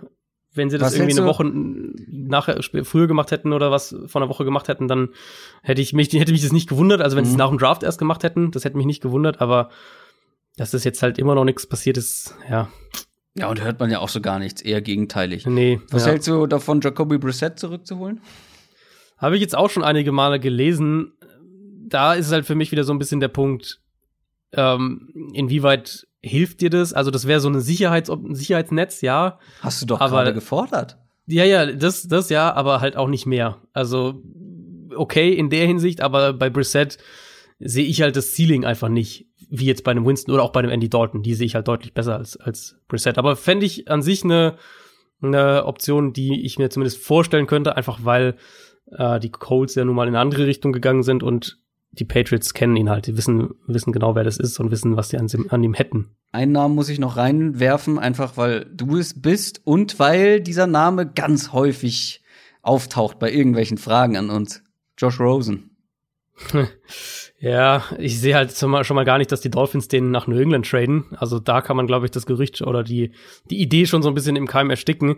An sich fände ich das natürlich sehr reizvoll für, für ihn auch zu sagen, hier, das ist wirklich ein Team, wo wir keine Ahnung haben, was, äh, was auf Quarterback passiert über die nächsten zwei, drei Jahre. Sprich, eine Option, wenn da die, der Trend in die andere Richtung geht für mhm. Rosen, mhm. ähm, dass der in ein, zwei Jahren da der Starter sein könnte. Aber ähm, ich glaube, allein an der Idee, dass die Dolphins den nach New England traden, äh, ich glaube, da scheitert es schon. Daniel Porz hat gefragt bei Twitter, welchen Teams fehlt noch genau ein Puzzleteil und wenn ja, welches, beziehungsweise was für ein Spieler, um einen tiefen Playoff-Run hinzulegen? Packers Wide Receiver. ähm, ich will mal von den Packers weggehen. Ja, ja, ja. Ich habe äh, ich hab mir das auch so als äh, in Klammern aufgeschrieben. Hm, willst du mal anfangen? Ich habe mehrere kleine Optionen. Ich habe hab auch einige kleine, ja. Ähm, eins hattest du schon eben quasi angedeutet. Das sind äh, die Chargers und ein Quarterback. Ähm, oh, das ist aber böse. Sowas habe ich ausgeschlossen. Ja, nee, aber finde ich, ist halt in dem Fall, finde ich, es echt, echt ja. gerechtfertigt. Also, wenn wir mal positiv anfangen, ist auf dem Papier ein richtig starkes Team. Die Defense jetzt noch mit Chris Harris dazu, mit mit Kenneth Murray als, als Run-Stopping-Linebacker, wirklich eine Elite-Coverage-Unit, also wirklich ja unglaublich starke Cornerbacks und auch Safeties. Derwin James logischerweise allen voran mit eben einem der besten Pass-Rush-Duos der Liga ja. davor. Und dann offensiv, offensiv hast du Mike Williams, du hast Keenan Allen, Hunter Henry, Austin Eckler sind, sind beide zurück. Es gibt die O-Line-Probleme, keine Frage. Ich sehe zumindest halt ja. das leichte Upgrade mit Trey Turner mhm. und Brian Bulaga sozusagen, die zwei und, und Russell Okung ist dafür weg. Aber die Quarterback-Problematik ist für mich halt immer noch da. Deswegen wollte ich ja eigentlich, dass die auf, auf oder hat es gehofft, dass die auf Cam Newton gehen ähm, oder eben auch auf James Winston. Winston, glaube ich, war da nie realistisch. Bei Brady haben sie es ja versucht. Sie waren ja das andere Team, was bei Brady im Rennen war. Und ich finde halt, so wie die Situation jetzt ist, mit diesem an sich starken Team, ich denke, wir reden von Tyra Taylor erstmal als Starter, der in Ordnung ist, aber auch nicht mehr. Und hinter einer wackeligen Offensive Line wird der halt deutlich schlechter spielen. Und mit Herbert ist es im Prinzip das Gleiche. Also selbst wenn jetzt irgendwie Herbert, was weiß ich, Woche vier oder sowas reinkommen würde, der hatte auch riesige Probleme, wenn er, wenn die O-Line nicht gehalten hat. Und der hatte bei Oregon schon eine sehr, sehr gute Offensive Line. Ich glaube halt mit einem besseren Quarterback, wie ein Cam Newton zum Beispiel, wäre das ein Team für einen tiefen Playoff-Run insgesamt betrachtet. Mit der Quarterback-Situation, wie sie aktuell ist, sehe ich sie halt als ein Team, das um den Playoff-Platz kämpft, aber selbst wenn sie reinrutschen, nichts in den Playoffs machen wird. Ja, ich hatte die auch auf dem Schirm. Ich fand es dann halt fies, bevor er ein Spiel gespielt zu haben, ihn schon als das fehlende Puzzlestück hinzustellen, Justin Herbert. Ich hätte eher dann die Chargers gesagt und eine O-Line, eine richtig gute. Ja, gut, so, so kann man es natürlich auch aufziehen, aber ich glaube, für Herbert ist ja gar nicht so sehr die Herbert-Kritik, einfach weil der wird, denke ich, als, als Rookie, er wird, also wird ziemlich sicher nicht starten von Anfang an. Und dann schauen wir mal, wann er reinkommt. Aber der, ist ja durchaus auch noch roh. Also der ist ja keiner, ja. würde sagen, diese Defense, die haben unglaublich viele angehende Free Agents über die nächsten zwei Jahre. Ähm, da geht's ja wirklich, ach, mit der Frage eben darum, wer könnte jetzt einen Playoff-Run machen und da sehe ich halt keinen der beiden Quarterbacks bei den Chargers als, als gut genug, ehrlich gesagt. Ja, und jetzt bei meinem nächsten Kandidaten ist halt die Frage, erstens, wie groß darf ein Puzzlestück sein? Und zweitens, ab wann ist ein Playoff-Run tief? Die Panthers, wenn sie eine Defense hätten. das ist halt. Gut, sie haben ja, sie haben sich ja einiges äh, gedraftet, ne? Ja, gut, aber ja, das stimmt schon, aber trotzdem sehe ich hier noch riesige Probleme. Und vor allem halt dann das Ungleichgewicht zur Offense. Ich glaube, du hast hier eine richtig spannende Offense, einfach mit den Waffen, die du jetzt alle zur Verfügung hast. Da ist auch Wide Receiver, Running Back natürlich mit Teddy Bridgewater, ähm, soliden, richtig sicheren, unriskanten Quarterback will ich es mal nennen. Ähm, dann haben sie in der Offensive Line sich auch ein bisschen verbessert. Aber in der Defense, ja, sie haben viele Leute gedraftet, auch vermeintlich gute, mit Gross Matis und Derek Brown allen voran natürlich. Ähm, Jeremy Chin, den äh, spannenden Safety, sage ich mal, aber alleine Cornerback.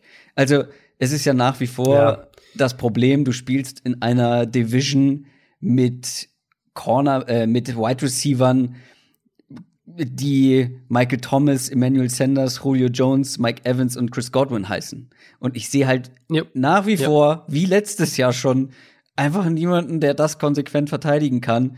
Und das wird denen ganz schön im Weg stehen. Mindestens dieses Jahr noch. Ja, also Corner, wenn ich eine Sache gesagt hätte bei den Panthers oder eine, mich auf eine Position, eine ja, Baustelle festgelegt dann hätte, machen wir das Puzzlestück kleiner. Cornerback. Genau. Ähm, also sie haben ja schon immer noch einige Bausteine, auch wenn sie natürlich, klar, ganz viel verloren haben, aber mit K1 Short, mit, mit Jack Thompson, mit Brian Burns ist ja schon so ein bisschen was noch da. Ich glaube, die Safeties könnten gut sein. Trey Boston mag ich ja sowieso und Jeremy Chin äh, mochte ich halt auch sehr. Luke Kuechly verloren. Ja, genau, Kuechly verloren, äh, mehrere Defensive Tackles verloren, Gerald McCoy allen voran. Ja. Aber Cornerback ist halt schon echt, echt eine Baustelle. Und auf die, also ich finde, die Offense ist halt eine Wundertüte. Da ist viel Potenzial drin. Aber das könnte halt auch echt schief gehen, ähm, wenn die O-Line halt nicht gut funktioniert. Bridgewater jetzt nicht der beste Quarterback ist, wenn die O-Line nicht gut funktioniert und, und ähm, die Receiver sind halt, finde ich, spannend, aber ich finde, da ist halt auch eine hohe, also das könnte hoch, das könnte krass in beide Richtungen gehen. Ähm, Robbie Anderson, DJ Moore, Curtis Samuel, das sind für mich Spieler, die können alle echt auch richtig gut sein, aber es ist jetzt für mich nicht so die stabile Baseline mit diesem ja, Trio irgendwie. Deswegen. Deswegen meinte ich, wie ähm, tief muss ja. ein Playoff-Run sein? Ich habe jetzt eher nur an Playoffs gedacht. Also ich glaube schon, dass die Panthers ein Team werden, was um eine Wildcard auf jeden Fall mitspielen kann, wenn die ja, sagen wir nur Corner Cornerbacks, wenn die richtig gute Cornerbacks hätten, die auch die Wide Receiver irgendwie verteidigen können. So, jeder noch ein Team und ein Puzzlestück, mhm. weil wir müssen hier mal ein bisschen Progress machen. Äh, was nehme ich denn jetzt von denen? Dann nehme ich, weil der Übergang so schön ist und weil ich äh, vorhin schon kurz über sie gesprochen habe, ähm, die Eagles ein bisschen um die Ecke gedacht mit einem Nummer 1 bis Nummer 3 Receiver.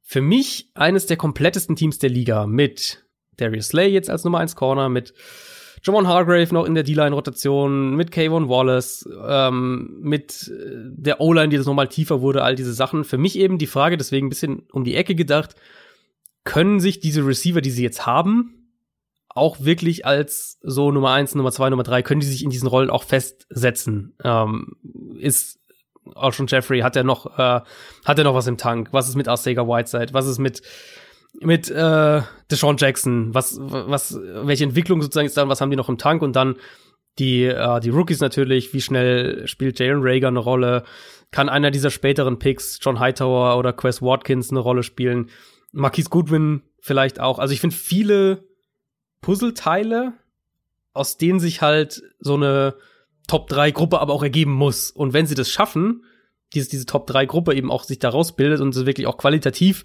eine Top-3-Gruppe ist, dann, ähm, dann sind die für mich wieder ein Super Bowl-Contender, so wie ich es eigentlich vor der vergangenen Saison auch schon dachte, bevor dann halt die, das Receiver-Core, ja, in sich zusammengefallen ist so ein bisschen. Ja, wir sprechen später noch mal über die Eagles. Mhm. Aber positiv. Kann ich schon mal ankündigen. Mein zweites Team ist, finde ich, tatsächlich auch Captain Obvious mäßig unterwegs. Die Seahawks und ein Pass Rush. Hm. Also ja. ja, die Seahawks haben vielleicht noch andere kleinere Puzzlestücke, die sie gebrauchen könnten. Trotzdem haben sie auch sehr viel, womit du eigentlich das Potenzial haben solltest, einen tiefen Playoff-Run hinzulegen. Allen voran natürlich einen überragenden Quarterback. Aber wenn man sich mal anguckt, wen die momentan auf Edge Rusher haben, Stand heute, dann ist das schon sehr dünn. Oder ja, in der Interior Defensive Line ist bestimmt Qualität da, aber aktuell hast du Leute wie LJ Collier und Bruce Irvin oder vielleicht dann auch dein ja, Zweitrunden-Pick ja. von diesem Jahr mit Daryl Taylor, die dein Edge Rush gestalten sollen. Und da sehe ich dann wirklich Probleme. Und dann halte ich wiederum die Secondary für nicht so qualitativ wertvoll, dass sie ohne einen guten Pass Rush lange standhalten kann. Ja, die sind nicht schlecht, ja, da haben sie sich verbessert, aber trotzdem, ohne Pass Rush muss deine Coverage halt umso länger halten. Und das ist natürlich dann eine Gefahr, weil so Elite-Spieler haben sie dann nun dann auch nicht. Auf der anderen Seite, wie gesagt, also du bringst einiges mit und ja. die Seahawks ja. haben letztes Jahr schon gezeigt, dass man mit der Truppe was reißen kann, aber da hatten sie zumindest noch einen Jadavian Clowney. Das und ist halt der Punkt. Genau. Den hatten sie dieses, den haben sie aktuell nicht. So, wer weiß, ob ja. sie den noch mal zurückholen. Aber Stand jetzt sind es für mich auf jeden Fall die Seahawks und das Puzzlestück der Pass Rush. Ja, sehr, sehr, sehr gutes, äh, sehr, sehr gute Connection. Gra also Clowny kam jetzt auch gerade ähm, erst vor, vor, vor ein paar Minuten, also heute Abend auf jeden Fall, ähm, die die Meldung, ähm, dass es sehr unwahrscheinlich wohl ist, dass es da nochmal die beiden Seiten sich annähern, also dass er nach Seattle zurückkommt, beziehungsweise in Seattle das bleibt. Das nicht besser. Nee, ähm, weil wohl die Seahawks zwar die Gespräche noch offen lassen, aber offensichtlich wohl, dass die Meldung kam von ESPN, äh, weniger Geld ihm mittlerweile weniger Geld bieten, als sie ihm ursprünglich geboten hatten, damit er zurückkommt. Sprich, das, das Angebot, das sie eigentlich hatten, ist jetzt verkleinert worden und das wird das natürlich nicht leichter machen, ne? einen David Clowney zu holen. Und ja, da ist nicht viel. Und du hast jetzt gesagt, Interior Defensive Line, ähm, da haben sie was. Ja, aber halt auch jetzt nicht so hm, also Jaron Reed, Puna Ford, das ist schon okay. Ja, genau. Aber jetzt halt okay. halt auch nicht, nicht, äh, nicht Aaron Donald und äh, keine Ahnung wer. Also da ist schon auch in der, in der, generell in der Defensive Line ja. Pass Rush ein Riesenthema. Ich mag eigentlich die Cornerbacks mittlerweile, zumindest die Outside Cornerbacks, wenn sie so spielen, wie ich denke, dass sie spielen werden mit, mit Griffin und Dunbar. Ich glaube, damit kannst du schon was machen. Aber Slot Corner ist ein Thema, ähm, Strong Safety ist ein Thema, sprich, du läufst halt auch dann wieder Gefahr, äh, schauen, we gegen welche Positionen matchen die so, du, du läufst halt Gefahr von, von Titans, von, von Running Backs im Passspiel gekillt zu werden, was äh, in dieser Division dann auch schon wieder ein Problem ist. Also ja, ich sehe da bei den Seahawks, wenn sie nicht noch irgendwie einen Trade einfädeln, wenn sie wirklich mit dieser Gruppe so in die Saison gehen, sehe ich ein großes Problem auf Pass Rush tatsächlich, ja. Interessante Frage, die auch mehrfach kam. Beispielhaft haben wir hier Onyx 1909, Andreas M. Schwärzle und Ben, die gefragt haben, welches ist für euch die stärkste und hm. schwächste hm. Division? Das fand ich relativ schwer. Ich habe jetzt am Ende zwei und hoffe, dass du eine davon auch hast und würde dann dementsprechend die zwei stärksten und zwei schwächsten oder was jeweils? Oder? Ja, quasi. Okay, ja, okay. Fang doch mal mit deiner äh, stärksten an. Äh, fang ich, genau, fang ich doch mal an. Fand ich auch schwer, weil ich finde, da gibt's viel auf Augenhöhe, aber im Endeffekt habe ich die AFC North genommen als die stärkste Division. Mhm. Äh, Ravens, Steelers, Bengals und beiden, Browns. Ja, ja ähm, also Ravens halt, glaube ich, muss man gar nicht so viel zu sagen. Super Bowl Contender mit einer, noch mit einer herausragenden Offseason obendrauf. Also da, ähm, die sind wieder ein ganz heißer Kandidat für mich. Das wenn ich jetzt heute ein Team wählen müsste, dass die Chiefs in der AFC, dass den Chiefs in der AFC gefährlich werden kann, dann wären es die Ravens. Steelers, für mich so die Nummer zwei aktuell dann in der Division, die Defense, denke ich, wird schon eine kleine Regression haben im Vergleich zum letzten Jahr, aber ist immer noch individuell brutal gut besetzt und offensiv. Natürlich bekommst du ein gigantisches Upgrade mit Roethlisberger zurück dazu. Ja. Ein paar neue Waffen. Also das sollte eigentlich ein Team sein, das mal mindestens um die Playoffs mitspielt. Ähm, also haben sie ja eigentlich letztes Jahr schon mit, mit, mit Mason Rudolph und, und Doug Hodges. Das sollte mit Roethlisberger ja deutlich besser funktionieren. Dann die Browns. Ich weiß, die Browns-Fans fühlen sich irgendwie jedes Jahr so ein bisschen wie in einer, in einer Wiederholung. Ähm, ich bin mal vorsichtig optimistisch, dass sie jetzt tatsächlich mal ein bisschen in Richtung Stabilität gehen mit dem neuen Head Coach. Und der Kader ist halt echt immer noch extrem ja, stark besetzt. Ja. Das darf man ja einfach nicht vergessen. Also da hat sich ja wenig bis gar nichts dran geändert. Und auch die hatten ja einen super Draft. Also auch da ja. wurde ja, wurde man ja über die Offseason doch noch mal stärker. Und dann halt Cincinnati ist natürlich eine Wildcard, keine Frage, aber wenn Joe Burrow so gut ist, wie wir denken, und man dann halt bedenkt, dass die AJ Green zurückbekommen, dass die ihre Defense in der Free Agency deutlich verbessert haben, dass dein Erstrundenpick aus dem letzten Jahr mit Jonah Williams endlich jetzt auch spielen wird und die Offensive Line ähm, dann besser sein sollte. Also sehe ich eigentlich die Bengals jetzt auch nicht direkt irgendwie als ein Playoff-Team, aber als ein Team, was halt auch, keine Ahnung, sechs Spiele, vielleicht sieben Spiele gewinnen kann. Und deswegen dann in der Summe für mich echt eine Division, wo es mich nicht schocken würde, wenn hier drei Playoffs-Teams am Ende rauskommen. Ja, ich habe gehofft, dass du nicht die AFC North nimmst. Ich dachte, das wäre würde für mich übrig bleiben. Mein anderer Kandidat, ich habe gerade gesehen, ich habe nur einen Verlierer und zwei potenzielle Gewinner. Was heißt Gewinner? Aber stärkste und Schwäche, schwächste. Ihr wisst, was ich meine. Stärkste Division-Alternative für mich NFC South auch wenn ich lieber die AFC North genommen hätte. NFC South, Saints hm. für mich das kompletteste Team oder eins der komplettesten Teams der NFL. Die Bucks absolut im All-In-Modus, jetzt mit, mit Brady, den starken Waffen, der verbesserten O-Line, einer Defense, die jung, aber talentiert ist auf jeden Fall. Ja, Panthers, natürlich großes Fragezeichen.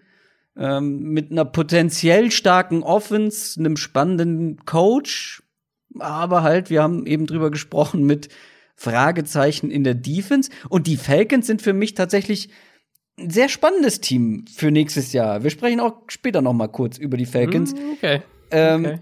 Finde ich, hatten eine sehr solide Offseason eigentlich und haben ja, grundsätzlich. Ich, ich traue halt dem Coaching-Staff nicht. Genau, das ist auch das mein ist, Problem. Ja. Aber wenn man sich anguckt, was da an Talent in der Mannschaft unterwegs ist, vor ja, allem natürlich in der Offense, mhm. also klar, wenn die Coaches das irgendwie gebacken bekommen, dann sind die Falcons, glaube ich, echt ein Kandidat, um, um die Playoffs mitzuspielen. Also Wildcard vor allem. Aber ich finde, die im besten Fall hat die NFC South wirklich vier solide Teams äh, mit dabei und vielleicht zwei oder vielleicht sogar drei richtig starke. Und deswegen absolut mhm. für mich mit in der Verlosung mit dabei. Ich bin, glaube ich, bei den Panthers deutlich skeptischer als du. Also das heißt nicht, dass ich nicht skeptisch bin, aber also für mich ist ja, die okay, NFC South so eine, wir könnten vielleicht nach der Saison sagen, je nachdem wie die Panthers und vor allem dann auch die Falcons sich schlagen, ähm, dass sie die stärkste Division mhm. der Liga sind. Wir können es aber auch genauso gut nicht tun, wenn die Panthers irgendwie ja. nichts auf die Kette bekommen und die Falcons wahrscheinlich dann ja, aufgrund des Coaching-Staffs ja. irgendwie versagen. Die, die zwei, genau, die zwei Teams waren da für mich zu, also Saints ganz klar, keine Frage, Top 3, Top 5 Team in der Liga insgesamt und Bucks bin ich auch sehr, sehr hoch bei denen für dieses Jahr, aber äh, ich bin bei Panthers und Falcons doch deutlich pessimistischer für die kommende Saison, deswegen hätte ich den nicht, hätte die AFC West noch als potenzielle Alternative gehabt. Ja. Chiefs, klar, das beste Team der Liga und dann ähm, Raiders starke Offseason gehabt, Broncos hast du gerade drüber geredet und Chargers haben wir auch schon gesagt, da ist halt die die Quarterback-Frage natürlich, aber ähm, das sind an sich auch echt nach den Chiefs drei Teams, die, glaube ich, gut sein könnten, wenn alles gut läuft. Ja, schwächste Division, ich glaube, da stimmst du mit mir überein, wenn ich AFC East sage, oder? Hm, ja, habe ich auch. Also Patriots war für uns beide der Verlierer der Offseason. Die haben einfach grundsätzlich an Qualität verloren. Mhm. Die Buffalo Bills, ja, haben irgendwie eine gute sagen wir mal, solide Offseason hingelegt, waren letztes Jahr schon in den Playoffs mit dabei, aber trotzdem haben die auch noch so ein paar Baustellen, wo ich sage, reicht es für mehr als oberer Durchschnitt? Mal schauen. Die Jets sind für mich, ja, wirklich keinen Kandidaten, den ich irgendwie in der Playoff-Verlosung, in der Wildcard-Verlosung erwarte. Nee. Und die Dolphins sind natürlich auch noch eine absolute Wildcard. Ähm, Tour wird wahrscheinlich nicht zu Beginn der Saison spielen. Dazu noch viele weitere Fragezeichen. Echt nicht wahnsinnig viel Qualität. Ja, sie haben letztes Jahr schon besser gespielt, als man das erwartet hätte. Und sie sind wahrscheinlich in dieser Offseason deutlich besser geworden. Aber ob das reicht, um jetzt da irgendwie den Karren jetzt schon in dieser Saison rumzureißen, wage ich zu bezweifeln. Und das sind dann halt vier Teams, wovon ich keins in der Spitze der AFC sehe und dann wird's mhm. auch schon dünn. Ja, nee, ging mir auch so. Also da hatte ich auch nicht viel an Alternativen im Kopf. Ich finde es halt eine Division so ein bisschen voller Wundertüten. Patriots ja. natürlich die Offense, keine Ahnung, was wir von der Offense letztlich kriegen. Dolphins denke ich, da wird einfach, also die sind halt noch in ihrem Umbruch, das darf man jetzt nicht vergessen, auch wenn da sicher dann in Miami ein gewisser Hype da sein wird mit Tour jetzt und so, ja. falls der wahrscheinlich erstmal gar nicht spielt, aber die sind halt noch in ihrem Umbruch und sind jetzt noch nicht in der Phase, wo du sagst, da greifen sie jetzt an, sondern jetzt ist eigentlich die Saison, wo du deine defensive Identität annimmst, die sie ja schon auch jetzt, wo sie auch viel gemacht haben, auch viel, äh, viel Geld ausgegeben haben. Das ist jetzt die Saison dafür und dann eben du versuchst eine Offensive Line zusammenzufinden, deine fünf Starter für die Offensive Line zu finden um dann eben früher oder später Tour da äh, die Quarterback-Ablösung quasi zu machen. Ja. Ich glaube, dass die Jets echt eine schwierige Saison haben werden. Ich hab, bin bei den Jets relativ pessimistisch für die kommende Saison und dann halt die Bills, die mhm. auf dem Papier das finde ich klar stärkste Team aktuell sind mhm. in der Division mhm. mit der Defense, mit Stephon Diggs, aber halt natürlich die Frage, was bekommen wir von Josh Allen? Ähm, war letztes Jahr auf jeden Fall verbessert, das muss man mit Sicherheit sagen, aber ich finde halt gerade, also wenn wir Accuracy bei ihm, äh, muss man bei ihm immer thematisieren, war im Kurzpassspiel dann besser letztes Jahr, alles was darüber hinausgeht, immer noch ein großes Fragezeichen. Also für mich die Bills schon der Favorit in der Division, aber eben dann halt kein Team auch, wo ich sage, die, die spielen um Super Bowl mit. Kommen wir zu der mit Abstand am häufigsten gestellten Frage. Unter anderem von Salu, MSV, Ringler, Carlos Busche und vielen mehr. Was passiert mit Cam Newton? Es ist ziemlich ruhig um ihn geworden. Wo und in welcher Rolle seht ihr ihn bei einem potenziellen Team? Ich bin ganz ehrlich, keine Ahnung. Ich hätte ihn gerne bei den Chargers gesehen, ich hätte ihn gerne bei den Raiders gesehen. Das alles scheint aus der Welt zu sein. Wo landet er denn jetzt? Was machen wir hm. mit Cam Newton? Ja, also bei Cam würde ich schon mal vorweg sagen, ich bin mir relativ sicher, dass der schon ein Team hätte, wenn wir eine normale Offseason hätten, mhm. mit eben normalen Medizinchecks und so weiter. Wahrscheinlich. Ähnlich wahrscheinlich bei Clowny, kann ja. durchaus auch sein.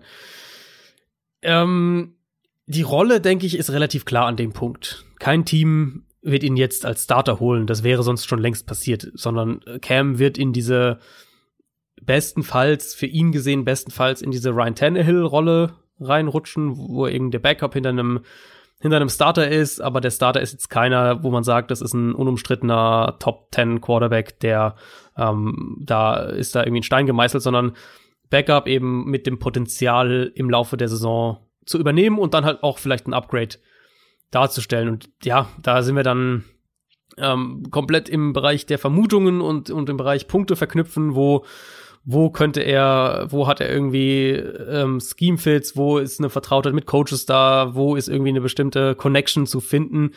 Und ich kann da eigentlich direkt gleich anknüpfen nochmal, weil ich habe da die Buffalo Bills mir mal aufgeschrieben. Das ist ein Kader für einen potenziellen Playoff-Run mit halt, wie gesagt, Josh Allen als dem Fragezeichen. Du könntest mit Cam viele der Konzepte auch spielen, sind ähnliche Quarterback-Typen, was, was die Physis angeht, was das Running auch angeht.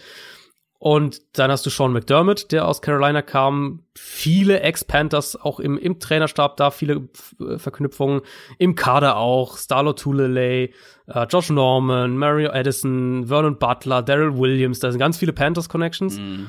Insofern das wäre mal so ein Team, das man in diese Rolle vielleicht hier Ryan Tannehill Rolle reinwerfen könnte. Aber wie gesagt, das ist, ich habe nichts gehört in der Richtung, das ist rein, äh, ich ver verknüpfe die Punkte und äh, überlege, was Sinn machen könnte. Jacksonville, denke ich, ist auch nicht auszuschließen. Die waren ja wohl auch an Andy Dalton dran. Kann man auf jeden Fall auch, könnte man auf jeden Fall sich auch mhm. vorstellen. Und ich würde mal halt dann auch so Teams wie ähm, wie die Steelers, die meiner Meinung nach einen anderen Backup-Quarterback bräuchten, oder auch die Rams, die einen, einen Backup-Quarterback gebrauchen könnten. Die würde ich mal noch ins Rennen werfen, aber ja, da sind wir, wie gesagt, beim äh, stochern im Nebel und, und wir, keiner von uns weiß das, ehrlich gesagt. Ich mag die Bills-Idee. Höre ich zum ersten Mal, ja, aber alleine stilistisch, ja. Josh Allen und Cam Newton, falls sich Josh Allen mal verletzen sollte oder wirklich sehr schlecht in die Saison startet, keinen Schritt weiter nach vorne macht. Cam Newton ist vielleicht dann wieder bei 100 Prozent, wer weiß. Wir wissen alle nicht, wie sein Gesundheitszustand mhm, ist, wie es mhm. der Schulter geht. Und da war noch irgendwas, ne, noch irgendeine andere Verletzung. Äh, Fuß, Fuß irgendwie so, ne? Ja, aber ich glaube, die Schulter war ja immer das, das größere ja. Problem. Ja. Ähm, äh, also ich sag mal so, beide in, bei 100 Prozent, Josh Allen und Cam Newton, würde ich Cam Newton nehmen. Ja, ich auch. Ja, finde ich spannend, die Idee. Kommen wir zur nächsten Frage. OK09 hat bei Instagram gefragt, was wären Stand heute eure Picks für Offensive Rookie und Defensive Rookie of the Year? Fangen wir mal mit Offense an. Ähm, einfachste Wahl ist hier natürlich immer ein Quarterback. Ich mhm. lasse dir mal den Vortritt, weil ich glaube, deine Tendenz ja, zu kennen.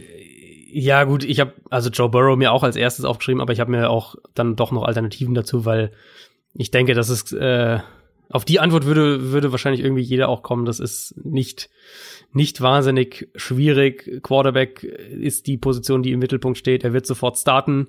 Das wissen wir spätestens jetzt, nachdem Andy Dalton weg ist. Und Offensive Line könnte noch ein Thema werden. Vielleicht braucht er ein bisschen, bis er sich an die Offense gewöhnt hat, all diese Geschichten. Aber ich glaube sogar, dass der halt stilistisch super passt. Also in diese Rollout Play Action Offense, dass der, da wird der extrem gut reinpassen. Und bei LSU war er ja auch gut darin, ähm, Plays selber mal zu kreieren, wenn die Offensive Line mal nicht so gut aussah. Insofern, Burrow ist auf jeden Fall der klare Favorit. Da, da denke ich, wird kaum jemand widersprechen. Wide Receiver gibt es natürlich einige sehr talentierte Leute dieses Jahr. Aber Offense oder Wide Receiver Rookies sind natürlich immer in ihrem ersten Jahr wirklich eine heikle Geschichte. Also sowas wie Odell Beckham Jr. damals, sowas gibt's mhm. nicht wahnsinnig oft.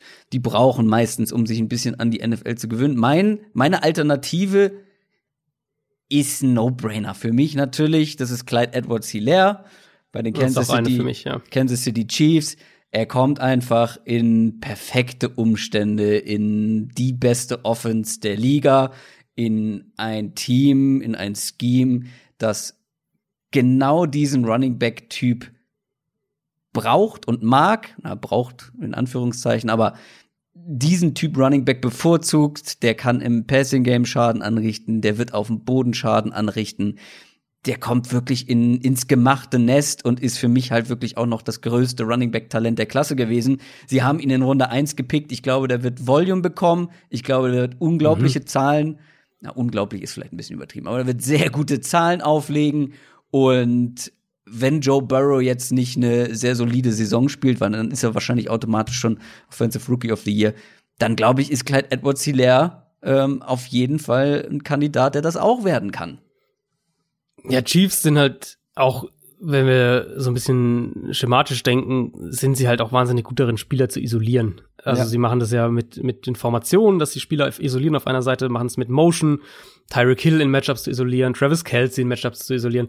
Und du kannst dir halt schon genau vorstellen, wie die eben Clyde Edwards Hilaire regelmäßig da irgendwie gegen Linebacker seine Routes laufen lassen und, und da, die wird er halt alt aussehen lassen. Die meisten zumindest. Insofern, kann das gut, also wäre wär so meine zweite Alternative hinter Burrow gewesen, einfach weil ich dann so ein bisschen halt bei der Chiefs auf uns immer noch denke, ja, der wird Volume sehen, aber es wird halt auch viel verteilt da. Also da kriegt halt dann auch jeder so ein bisschen seine, seine Targets und Mahomes wirft den Ball halt auch tief und so. Also wird seine Workload sehen, aber vielleicht wird die halt ja, ein bisschen gebremst durch die Umstände. Wer wird denn ein besseres Volume zu Talent zu Umstände Verhältnis vorfinden können?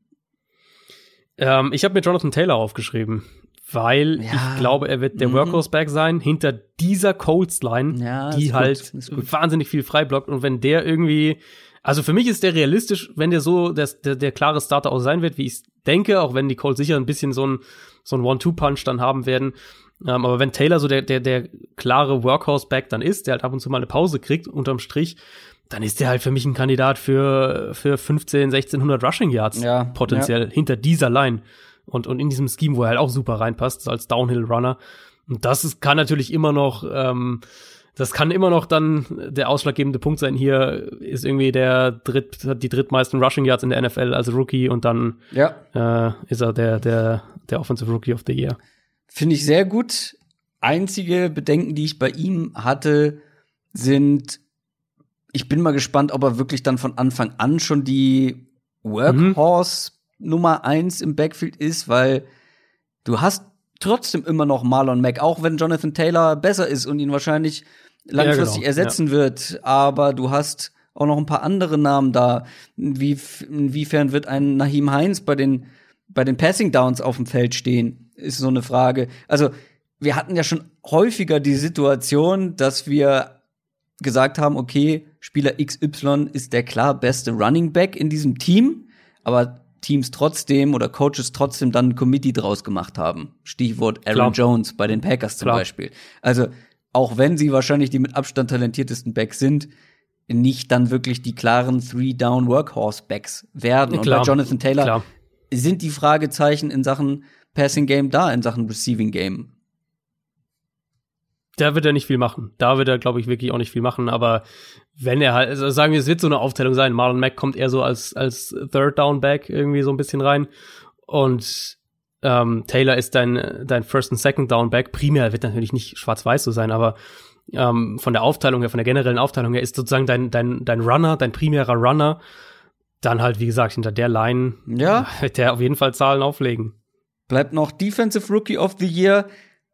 Da konnte ich dann wirklich auch nicht irgendwie mir irgendeine Alternative aus den, aus den Händen saugen. Wenn Chase Young das nicht wird, dann wäre ich schon ein bisschen enttäuscht bei den Umständen, Mhm. die er einfach hat an so einer Ja, ja. talentierten Defensive Line. Ja, die Redskins werden vielleicht kein, kein gutes Jahr haben, werden vielleicht insgesamt unterm Strich nicht gut spielen. Aber Chase Young sollte Production liefern, sollte Sacks liefern können, Ja, weil er ja. einfach wirklich auch nicht die, wie beschreibt man das? Er kommt halt auch in gute Umstände. Ja, also er hat talentierte Leute rechts und links neben sich Mhm. und äh, Offensive Coaches oder Offensive Coordinator werden sich nicht nur auf ihn konzentrieren könnten und das Wie Bosa halt. ja, genau, Jahr wie Nick. Bosa letztes Jahr. Ja. Ähm, ja, gut, ob die, ob der Rest der Defense hinter ihm so gut ist wie bei den 49ers Das- letztes Jahr, ja. wage ich zu bezweifeln. Ja. Aber trotzdem, er hat eigentlich super Umstände, um Schaden anzurichten. Und ich sehe jetzt auch niemanden anderes, der sich so wirklich in Stellung bringt dahinter. Es ist halt schwer, als Defensive Rookie wirklich in diese Diskussion zu kommen, wenn du nicht entweder Pass Rusher bist Genau. und halt die Sacks hast oder die Interceptions als Cornerback. Das Ja. wäre noch so die andere Sache. Oder eben, das wäre der dritte Punkt dann für mich, die Tackles und dann vielleicht die, die Sacks als Blitzer, wenn du Linebacker bist. Deswegen, Young ist auf jeden Fall der logische Pick. Noch, finde ich, noch krasser als Burrow offensiv. Äh, oder ähnlich krass, ähnlich krass wie Burrow offensiv. Wenn es Young nicht wird, dann habe ich mir mal zumindest so als Denkanstoß-Alternative Kenneth Murray aufgeschrieben.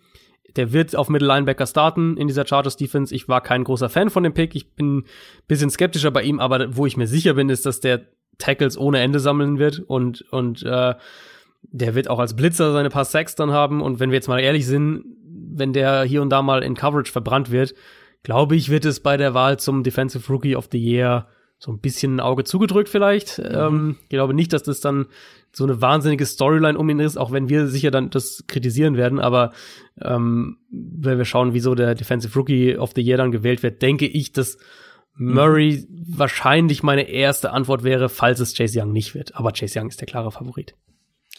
Und damit kommen wir zu den Fragen, die wir etwas kürzer, etwas knapper beantworten werden. Zum Beispiel die von Lars Rempe, unterstrich 99. Euer Lieblings-Off-Season-Move. Welcher ist das? Da kann ich Mit- nur, ja. da kann ich nur DeAndre Hopkins sagen, der Trade Ja, aus ja, Cardinals. Sicht, aber hast du wahrscheinlich auch, oder? Also ich habe mir Hopkins nach Arizona und, und Brady zu Bruce Arians aufgeschrieben, aber so ein bisschen in Klammern, weil wir ja schon drüber gesprochen haben. Deswegen Ja, ich habe auch einen Sleeper. Hätte ich noch eine Alternative, genau. Meine Alternative, ich habe es vorhin angeteasert, Darius Slay zu den Mhm. Eagles. Das ist auch ein sehr guter, ja. ähm, per Trade. Ich finde generell, dass die Eagles eine recht gute Offseason hingelegt haben. Waren Ja. tatsächlich bei mir Ja. in der Gewinner Platz 3 Verlosung mit dabei. Habe ich lange äh, drüber nachgedacht. Mhm. Und mit Darius Slay haben sie eine der beiden Problemstellen sehr gut adressiert, die ich immer wieder kritisiert habe. Also zum einen war das natürlich Explosivität und Speed of Wide Receiver, das haben sie jetzt vor allem dann im Draft adressiert und Cornerback, unter anderem mit Darius Slay. Wir kommen später noch zu einem anderen. Aber Darius Slay ist natürlich einer der besten äh, Cornerbacks der Liga. Vielleicht nicht die ganz obere Spitze, aber für den nur einen Dritt- und fünfte Runden-Pick auszugeben, ja, ist jetzt ja. nicht so teuer. Das kann man auf jeden Fall schon mal machen und verbessert deine Defense, deine Cornerback-Position ungemein. Total. Also Slay wäre meine Alternative gewesen, wenn du meine Alternative weggenommen hättest. Die Alternative ähm, der Alternative. Genau, meine erste Alternative ist Emmanuel Sanders nach New Orleans. Das ist für mich einfach ein Move, der den wir so lange auch gefordert haben, also jetzt nicht Sanders direkt, aber halt ein Nummer zwei Receiver hinter Michael Thomas. Super Route Runner, passt super in die Offense, passt super in dieses Kurzpassspiel, was die Saints machen wollen und, und Yards nach dem Catch und all die Sachen. Ist auch austauschbar quasi mit Thomas, also du kannst die rumschieben, wie du willst aus offensiver Sicht. Da wird Sean Payton sicher viele sehr, sehr gute Ideen haben und wir reden halt immer noch von einem Team, was ein klarer Super Bowl Contender ist und auch jetzt im, im Super Bowl Fenster ist. Also den, äh, die Verpflichtung hat mir sehr, sehr gut gefallen und wäre so für mich nach Hopkins und Brady wäre das dann die erste Alternative. Ja, auf jeden Fall ein richtig guter Move. Hatte ich im Kopf für eine andere Antwort, zu der wir, oder für eine andere Frage, zu der wir gleich noch später kommen. Kommen wir erstmal zur Frage von unter anderem Andreas M. Schwärzle, hatten wir den nicht gerade schon? Hat der zwei ich glaube, den hatten wir schon mal. Ja? Ich glaube, Wahnsinn. Den hatten wir schon mal. Respekt.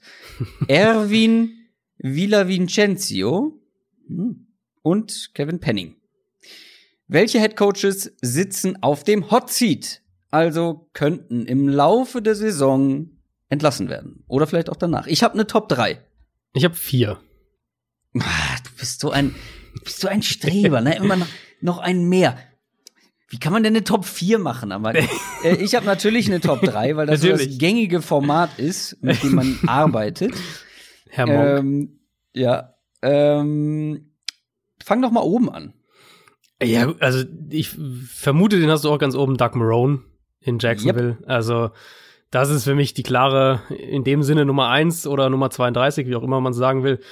Ah, da schreit ja alles nach Umbruch in Jacksonville ja. und das auch eher mit, mit langfristiger Perspektive haben ja auch jetzt wirklich nochmal Leute abgegeben. Ja, Calais Campbell, AJ Bouye. Draft war sehr auf Spieler, die halt ja. Projekte quasi sind, so Upside-Spieler. Und du hast halt sogar mit, mit Jay Gruden als Offensive Coordinator die, die, die Übergangslösung ins Haus geholt, die potenzielle. Also, ja, Doug Marone, da wäre ich schon überrascht, wenn der die Saison in Jacksonville übersteht. Ich habe eine schöne Verbildlichung der Situation rund um Doug Marone. Natürlich ist seine Position die nächste Sollbruchstelle in diesem Umbruch. So, also das ist schon vorgefräst. Mhm, mhm. Ja. Und jetzt, er kann halt wirklich nur noch überraschen. Und ansonsten sehe ich ihn da auch nicht mehr nächstes Jahr. Du musst halt, also wenn du Doug Marone bist, musst du halt hoffen, dass Gardner Minshew dich trägt, so ein bisschen. Das, ja. das ist halt, weil die Defense ist ja, ist ja im krassen, krassen Umbruch. Wide Receiver ist immer noch ein, ein Thema, also ja. Dan Quinn ist meine Nummer zwei. Mhm, ist auch meine Nummer Bei zwei. Den Falcons. Ja, der hat sich noch mal gerettet letztes Jahr. Ich glaube auch, dass das Team eigentlich gut sein sollte und gut genug sein sollte, qualitativ, um auch um eine Wildcard mitspielen zu können. Eigentlich. Ich habe, wir haben es vorhin angedeutet, ich habe Zweifel halt einfach, dass sie das dann auch so umsetzen können und aufs Feld bringen. Und wenn sie das nicht können mit diesem Team, dann ist Dan Quinn aber sowas von raus und wahrscheinlich auch noch im Laufe der Saison. Je der nachdem, wie es läuft. Ja, war ja letztes Jahr wirklich schon quasi ja. kurz vor dem Aus, so gefühlt eine Niederlage davon entfernt. Dann hatten ja. sie eine starke zweite Saisonhälfte, damit hat er sich gerettet. Ich denke, so muss man das schon formulieren und deswegen ist er jetzt auch wieder ganz vorne mit dabei. Und ich habe es ja eben schon gesagt, ich glaube, die Falcons werden eher eine schwierige Saison in einer starken Division haben und ich denke auch, dass Dan Quinn sich dieses Mal nicht über die Saison retten wird. War auch deine Nummer zwei, ne? Mhm. Meine Nummer drei ist ein vielleicht ein kleiner Sleeper, aber ich befürchte, dass du den auch weit oben hast. In deiner Top 4. Matt Patricia. Ja, ist auch meine drei. Ach, come on. Ja, Lions Head Coach. Warum? Lass uns noch nicht über die Lions sprechen, weil ich habe die später noch etwas ausführlicher. Aber ich glaube, aus ähnlichen Gründen wie Dan Quinn könnte Matt Patricia auf einem sehr heißen Hocker sitzen, ähm, wenn er nicht das aus dem Team rausholt, zu dem es in der Lage sein sollte. Der hat ja auch eine klare Ansage gekriegt von, von Ownership, ähm, mehr oder weniger genau, Playoffs, Playoffs, oder, oder Schluss, ja. so ungefähr. Und die ja. Lions, also ich, dann sage ich mal noch nicht zu viel, aber die Lions sollten gut sein eigentlich. Auf dem Papier ist das ja. ein gutes Team. Insofern, wenn die jetzt irgendwie eine, eine enttäuschende Saison haben, dann denke ich auch, dass Matt Patricia weg ist. Ja. Wer ist denn deine Nummer vier dann noch? Also ich habe es tatsächlich gar nicht so als äh, meine Top 3, Top 4 mäßig gedacht, sondern wer, ich habe einfach alle Namen aufgeschrieben, wo ich glaube, dass die in Trouble sind quasi. Deswegen ist dann für mich der vierte Anthony Lynn von den Chargers, der wurde ja auch letztes Jahr schon gehandelt jetzt hast du den, den Rookie-Quarterback, der dir vielleicht ein bisschen Zeit verschaffen könnte. Aber letztes Jahr mhm. war sportlich gesehen halt eine krasse Enttäuschung. Das darf man ja nicht vergessen. Und das mit einem immer noch sehr, sehr starken Kader. Der ist immer noch sehr gut, haben wir äh, vorhin drüber gesprochen. Aber wenn die nicht deutlich besser sind, die Chargers, dann mhm. würde es mich nicht wundern, wenn Anthony Lynn ähm, so in der zweiten Saisonhälfte irgendwann entlassen wird.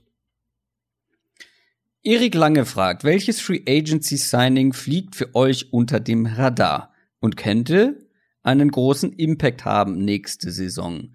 Das war die Frage, wo ich über Emmanuel Sanders kurz nachgedacht habe, weil es natürlich immer eine Definitionsfrage, ja, was ja, bedeutet mhm. genau unter dem Radar. Und dann habe ich mich dagegen entschieden, weil es mir dann doch etwas zu präsent war. Und wir haben es ja auch hier im Podcast dann relativ prominent thematisiert. Ich habe mich dann für Nickel Roby Coleman entschieden. Mhm, mhm, ja. Der Slot-Cornerback von den Rams, der zu den Eagles gegangen ja, ist. Sehr gutes, ja, sehr gutes Signing. Zusammen eben mit Darius Slay und dann halt noch die ganzen anderen Nummer zwei Cornerbacks im Team, die sie da auch schon letztes Jahr hatten, wo wir immer gesagt haben, ja, das sind vielleicht solide Nummer zweis, aber da fehlt die Nummer eins. Und eben als Slot-Cornerback in den Nickel-Formations könnte der schon direkt einen großen Einfluss haben. Und deswegen, das war so ein Signing, wo ich tatsächlich, ich hätte dir nicht sagen können, wo der jetzt spielt. Ich mhm. wusste, dass er Free mhm. Agent war und ich hatte auch auf dem Kopf, dass er nicht mehr bei den Rams ist. Aber mir ist es tatsächlich entfallen, wohin er gegangen ist. Und dann habe ich gesehen Eagles und dann dachte ich, das ist, das ist richtig gut. Der kann einen richtig großen Einfluss da direkt schon haben. Sehe ich auch so. Das sehe ich ganz genauso. Für mich, die Eagles wurden in Coverage einfach so viel besser diese Offseason mit mit Slay, mit, mit Robbie Coleman, dann ja auch mit Kayvon Wallace, den sie gedraftet haben in der vierten Runde. Die sollten wirklich auf Cornerback deutlich, deutlich, deutlich stabiler sein als letztes Jahr. Und also Robbie Coleman finde ich einen super, super Pick hier auch. Ähm, habe ich jetzt wahrscheinlich wieder so verdrängt, dass ich gar nicht dran gedacht habe, ihn als ja, andere Radar-Signing sogar zu nehmen. Ich musste auch, ich fand es nämlich ziemlich schwierig, weil zum einen natürlich die Frage, was ist jetzt under the radar? Was ist mhm, auch für mhm für die Hörer under the radar. Wir beide beschäftigen uns ja natürlich dann ja, doch ja, etwas mehr auch mit den einzelnen Verpflichtungen.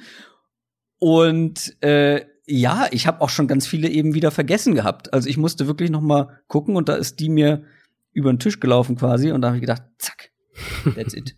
Aber ja, da nee, bin ich dann ich umso gespannter, wen du dann hast, weil wie gesagt, große Auswahl hatte ich hier jetzt nicht. Ja, ist eben immer die Frage, was man als Under the Radar ja, so eben. nimmt. Genau. Äh, du musst mir mal sagen, ob meiner durchgeht. Ich habe Eric Ebron genommen zu den Steelers. Der, Den hatte ich auch kurz mit dabei, ja. Ja. Also ist halt so, der Name ist halt eigentlich relativ groß, aber ich weiß nicht, wie viele Nicht-Steelers-Fans, die jetzt aus dem Stegreif hätten sagen können, wo der hingegangen ist, so ein bisschen. Deswegen ja. dachte ich auch, der Vertrag ist halt wirklich sehr, sehr günstig. Zwei Jahre, zwölf Millionen. Also der verdient weniger als jetzt zum Beispiel so ein Vernon Butler, der, der Defensive Tackle, der nach Buffalo gegangen ist, oder auch ein Chase Daniel als Backup Quarterback. Insofern auch aus der Richtung, was jetzt kein Big Signing in irgendeiner Art und Weise. Ja, und die Steelers hatten ja generell einfach begrenzte Mittel diese Offseason, was, was Draftkapital angeht und was Cap Space angeht. Und ich finde, dass sie ihre Baustellen in dem Rahmen ihrer Möglichkeiten, die sie jetzt hatten, eigentlich ganz gut adressiert haben. Du brauchtest halt einen Ex-Receiver und Chase Claypool kann das zumindest werden. Auch wenn er natürlich ein Projekt irgendwo ist. Und generell fehlten denen einfach Matchup-Waffen und, und Playmaker im Passspiel. Und das ist Eric Ebron ja definitiv. Also die können jetzt mit, mit zwei Titans rauskommen, mit Ebron und Vance McDonald, können Ebron dann so als, als Move-Titan durch die Gegend schieben, können ihn auch Outside mal hinstellen. der ist natürlich eine Waffe auch nach dem Catch, auch in der Red Zone. Und ich glaube halt alles, was, was Juju entlastet und ihn mehr so in diese Slot-Rolle wieder rutschen lässt und auch was die jungen Receiver daneben, James Washington, Deontay Johnson, wieder mehr so in Komplementärrollen schiebt, ist gut für die Steelers Offense. Und ich glaube, die, diesen Job oder diese, äh, diesen Platz, den nimmt Ebron ein, weil er ein verlässlicher, mittlerweile muss man ja sich sagen, verlässlicher Receiving Titan ist, der, der glaube ich eben in dieser Rolle auch echt einen Value mitbringt. Und ich denke, die Steelers werden den auch gut einsetzen. Die nächste Frage kommt von Kevin Ronsheimer.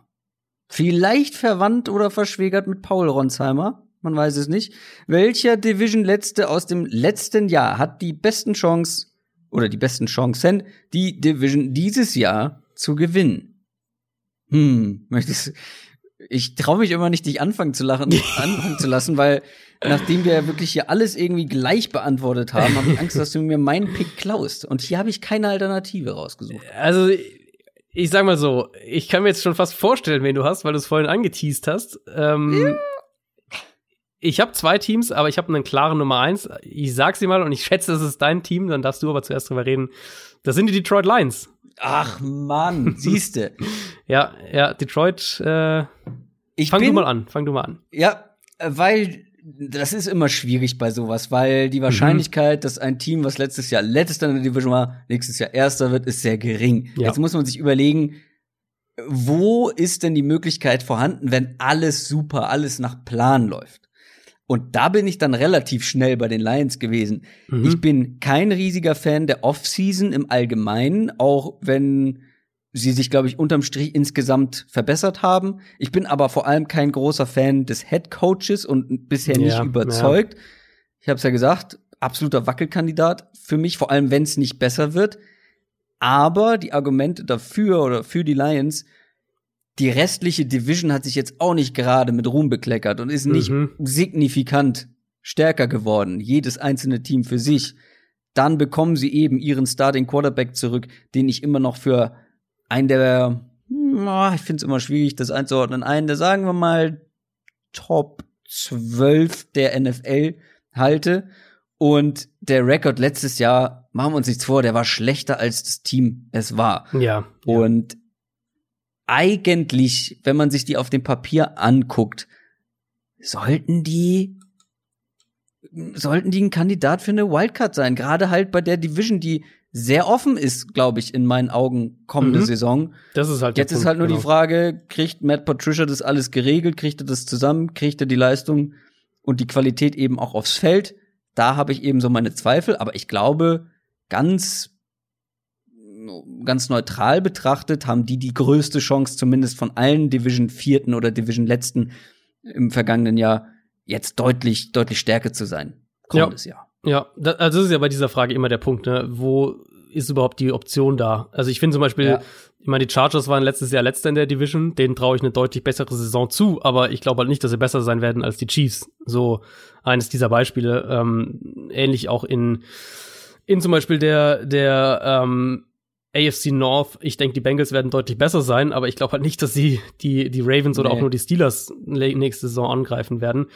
Insofern ist das natürlich auch immer ein Gedankengang. Und ich finde, in dem Fall, Vikings sind immer noch ein starkes Team. Wenn ich jetzt heute die Division tippen müsste, würde ich die, die Vikings wahrscheinlich an eins setzen. Haben aber natürlich auch einen ordentlichen Turnaround in der Secondary. Wirklich, die haben ja alle Starting Cornerbacks quasi, tauschen sie mehr oder weniger aus. Wide Receiver, Stephon Diggs weg. Sie haben die Sachen adressiert dann, aber eben auch viel im Draft. Und da muss man erstmal schauen, wie das dann funktioniert. Packers haben wir viel drüber gesprochen. Ähm, Lions sind halt für mich auf dem Papier wirklich ein starkes Team. Mit Stafford jetzt zurück, mit, mit Okuda, mit einem verbesserten Pass Rush. Die Wide Receiver sind gut, die Titans sind gut, die Offensive Line ist in Ordnung. Also ich glaube halt in dem Fall, dass die Division sehr eng beieinander sein wird. Mehrere Teams sich so zwischen 8, 9, 10 Siegen irgendwie in der Range bewegen könnten. Wer dann am Ende da irgendwie 10 gewinnt oder vielleicht 11 und dann damit die Division, ähm, das ist für mich ziemlich offen. Da sehe ich die also die Packers, Vikings und, und Lions sehe ich da ziemlich auf Augenhöhe. Die Bears dann einen Schritt dahinter, aber ich traue das Detroit wirklich zu, ähm, nächstes Jahr um die Division mitzuspielen und sie auch potenziell zu gewinnen. Ja, gehe ich mit. Deine Alternative, lass mich raten, wären die Dolphins vielleicht, weil die, der Rest der Division hm. vielleicht so offen ist? Nee, ich sehe noch eine andere Division, die, glaube ich, deutlich, deutlich mehr zusammenrücken könnte nächste Saison. Und das ist die NFC West. Ich denke, dass die Niners einen Schritt zurück machen werden insgesamt. Ich glaube, die gehen Ach, eher die so West, Richtung Entschuldigung. Ich habe an die, die NFC West, gedacht. genau. Ja. Hm. Ähm, ich denke, die Niners gehen eher so Richtung elf Siege vielleicht. Also ich sehe die immer noch als Playoff-Team, aber halt jetzt nicht mehr bei 13 Siegen. Seahawks haben letztes Jahr sehr, sehr viele enge Spiele gewonnen und kamen so dann halt auf die elf, vielleicht eher so ein Kandidat für neun oder zehn Siege. Die Rams sehe ich so ein bisschen halt in einem kleinen Übergangsjahr. Hatte ich ja auch, ähm, hatten wir vorhin auch schon thematisiert. Es müsste natürlich viel perfekt laufen für Arizona, dass sie zehn ja. Spiele oder mehr gewinnen, aber halt das Potenzial sehe ich in dem Fall. Ich glaube, Arizona wird einen ordentlichen Sprung nach vorne machen. Und ich denke eben, die beiden Teams an der Spitze, letztes Jahr 49ers und, und Seahawks, werden so einen leichten Rückschritt haben. Und vielleicht reichen unterm Strich dann elf Siege für die Division, weil irgendwie zwei Teams elf und ein Teams zehn oder so gewinnen. Das könnte sein. Dann wäre das so eine finde ich eine denkbare Option, einfach weil ich halt glaube, dass Arizona einen großen Schritt nach vorne machen wird. Aber die Lions, wie gesagt, für mich wären die klare erste Antwort. Mattis.lht hat bei Instagram gefragt, warum haben die Eagles Jalen Hurts gedraftet? Ich glaube, warum ist die falsche Frage. Also, die kann man relativ leicht, glaube ich, beantworten, weil sie einen Backup-Quarterback haben wollten, der kein Problem damit hat, in der zweiten Reihe zu warten, jederzeit bereit ist zu spielen und Spiele auch dann gewinnen kann, weil der Starting Quarterback irgendwie mal wieder verletzt ausgefallen ist, weil damit hat er Erfahrung. Da ist Jalen Hurts der absolut richtige. Ich glaube, die bessere Frage ist, und die, die vielleicht auch sich mehr Eagles-Fans gestellt haben, warum so früh einen Backup-Quarterback draften? Ja, man muss es wahrscheinlich in so ein bisschen in drei Punkte unterteilen. Also einmal Backup Quarterback, ja, da wäre mir 53 natürlich auch viel zu hoch, wenn du jetzt einfach sagst, äh, das ist unser Backup Quarterback, auch wenn der Backup Quarterback ja durchaus wichtig ist, das weiß ja kein Team besser als die Eagles. Zweiter Punkt für so ein bisschen halt die, diese diese Taysom Hill Rolle, ähm, wie auch immer man das dann einordnen will, Backup Quarterback mit ein bisschen noch mehr dazu. Ähm, also eben zusätzliche Kapazitäten, nicht nur der Ersatz zu sein, sondern auch, wenn Carson Wentz fit ist, trotzdem einen Impact auf dem Feld zu haben. Mhm. Und dann halt so der dritte Punkt, das ist dann aber schon deutlich mehr in die, in der theoretischen Richtung, diese Quarterback-Wildcard-Sache. Mir, also mir persönlich, und das sage ich als sehr großer Quarterback-Verfechter und, und Quarterback-Fan äh, in jeder Hinsicht, mir ist äh, Position 53 zu hoch für die Umstände, wo das Team eben steht, nämlich ja in einem Titelfenster, also die Eagles sind ja in einem Titelfenster, aber generell halt betrachtet die Idee, dass man regelmäßig einen Mid-Round-Pick, sage ich jetzt mal grob, in einen Quarterback investiert, wenn man halt nicht zu 100% überzeugt ist, dass man einen Elite-Quarterback hat oder dass man seinen Quarterback noch für, für viele Jahre auch hat. Also die Chiefs sind natürlich so das Paradebeispiel. Die hast einen, den besten Quarterback der Liga und der ist noch ziemlich jung. Du musst jetzt nicht an 53 einen Quarterback mit der Theorie äh, Quarterback Wildcard draften. Sowas wie halt Jimmy Garoppolo. Der war Pick 62 mhm. 2014 und letztlich aus Patriots Sicht war es dann halt in Anführungszeichen nur ein günstiger Backup für ein paar Spiele äh, oder der für ein paar Spiele auch einspringen konnte dann und gewissermaßen eben eine Versicherung, falls Brady Schluss gemacht hätte, was ja durchaus 2014, da konnte ja kein Mensch ahnen, dass der sechs Jahre später noch spielt im Endeffekt halt die Rolle perfekt so gepasst. Du hattest deinen günstigen Backup und hast ihn dann 2017 für den Zweitrunden-Pick wieder weiter getradet, weil Brady halt immer noch zu gut war. Das ist ja ein Luxusproblem, das du dann, das du dann gerne hast. Und ich bin jetzt bei Jalen Hurts nicht ansatzweise so überzeugt wie viele, aber dass halt Upside und Potenzial da ist, das würde, denke ich, niemand bestreiten bei ihm. Deswegen so die Theorie Quarterback Wildcard zu sagen, wir draften immer wieder mal einen, vielleicht halt nicht ganz so hoch, aber zumindest halt vielleicht dritte Runde eher so in der Richtung und schauen einfach mal, ob halt ein Treffer noch dabei ist. Und Carson Wentz ist gut, kann sehr gut sein, aber du kannst, es ist kein Quarterback, wo du sagst, ähm, einmal eben mit der Geschichte Verletzungen halt immer ein Thema bei ihm, aber eben auch kein Quarterback, wo du aus Leistungssicht sagst, gut, da können wir uns jetzt eh nicht groß verbessern, wie es halt jetzt bei Patrick Mahomes der Fall wäre. Deswegen sage ich jetzt Patrick Mahomes da draftest du halt keinen Quarterback in der zweiten Runde, sondern vielleicht dann mal hier und da in der fünften oder sechsten. Ähm, bei den Eagles finde ich in der Hinsicht kann man den Pick zumindest, man kann argumentieren. Unterm Strich für mich war es trotzdem ein bisschen zu hoch. Gut. Damit ab zur allerletzten Frage. Auch hier hat sich wieder einer doppelt eingeschmuggelt. Kevin Penning. Tatsache. Den hatten wir auch schon, hatten wir auch schon öfter. Ist nicht sein erster Auftritt im Mailback. Und dann gleich doppelt jetzt. Gute Fragen oh. werden belohnt, so muss man das doch so. sagen. So, nehmt euch ein Beispiel. Aber die gleiche Frage hat auch noch Meek Flo gestellt. Welche Teams haben nächstes Jahr die Top 3 Picks im Draft? Ich möchte das abkürzen. Ich sage Pick 1 die Jets, Pick 2 die Jaguars, Pick 3 die Redskins. Jetzt du. okay, ja. Ähm, ich sage jetzt einfach mal reine, meine Reihenfolge. Pick 1 die Jaguars, Pick 2 die Redskins, Pick 3 die Jets. Ach, nee! ähm, ich dachte nicht, dass du das die Jets. Uns ja, das glaubt uns wirklich niemand, das stimmt. Ähm, ich dachte nicht, dass du die Jets nimmst. Also für mich sind die Jaguars halt, ich, hab, ich äh, arbeite so ein kleiner Blick hinter die Kulissen. Ich arbeite schon gerade jetzt an meinem Power Ranking nach Draft und Free Agency fürs Box, das in der nächsten Woche, Anfang nächster Woche rauskommen wird. Und für mich waren die Jaguars so der, der No-Brainer an 32. Also für mich sind die schon so das Team, wo ich sag, ja. da sind irgendwie krasser Umbruch, Offens viele Fragezeichen, inklusive auch Minshu, auch wenn wir beide ja an sich ihn sehr mögen. Ähm, Head Coach haben wir auch gerade thematisiert. Dann Washington, da sehe ich halt zu viele Probleme in zu kritischen Positionen. Secondary, Offensive Line, Wide Receiver. Und dann ist ja auch immer noch die Frage, wie entwickelt sich Dwayne Haskins? Also auch Washington für mich so ein, ein Kandidat. Und ich fand dann den, den, den dritten äh, Pick sozusagen, das fand ich dann deutlich schwieriger. Also ich, äh, deswegen wundert es mich, dass du die Jets an eins hattest. Mhm. Ähm, einfach weil ich finde, da kannst du halt schon auch in verschiedene Richtungen gehen. Also da gibt's, gibt's dann ein paar Kandidaten. Ähm, Jets halt für mich, ich glaube nicht, dass es mit Adam Gaze langfristig was wird. Ich habe massive ja. Fragezeichen, was Cornerback angeht. Offensive Line ja. haben sie was gemacht, aber auch immer noch da ist ja. immer noch einiges dabei.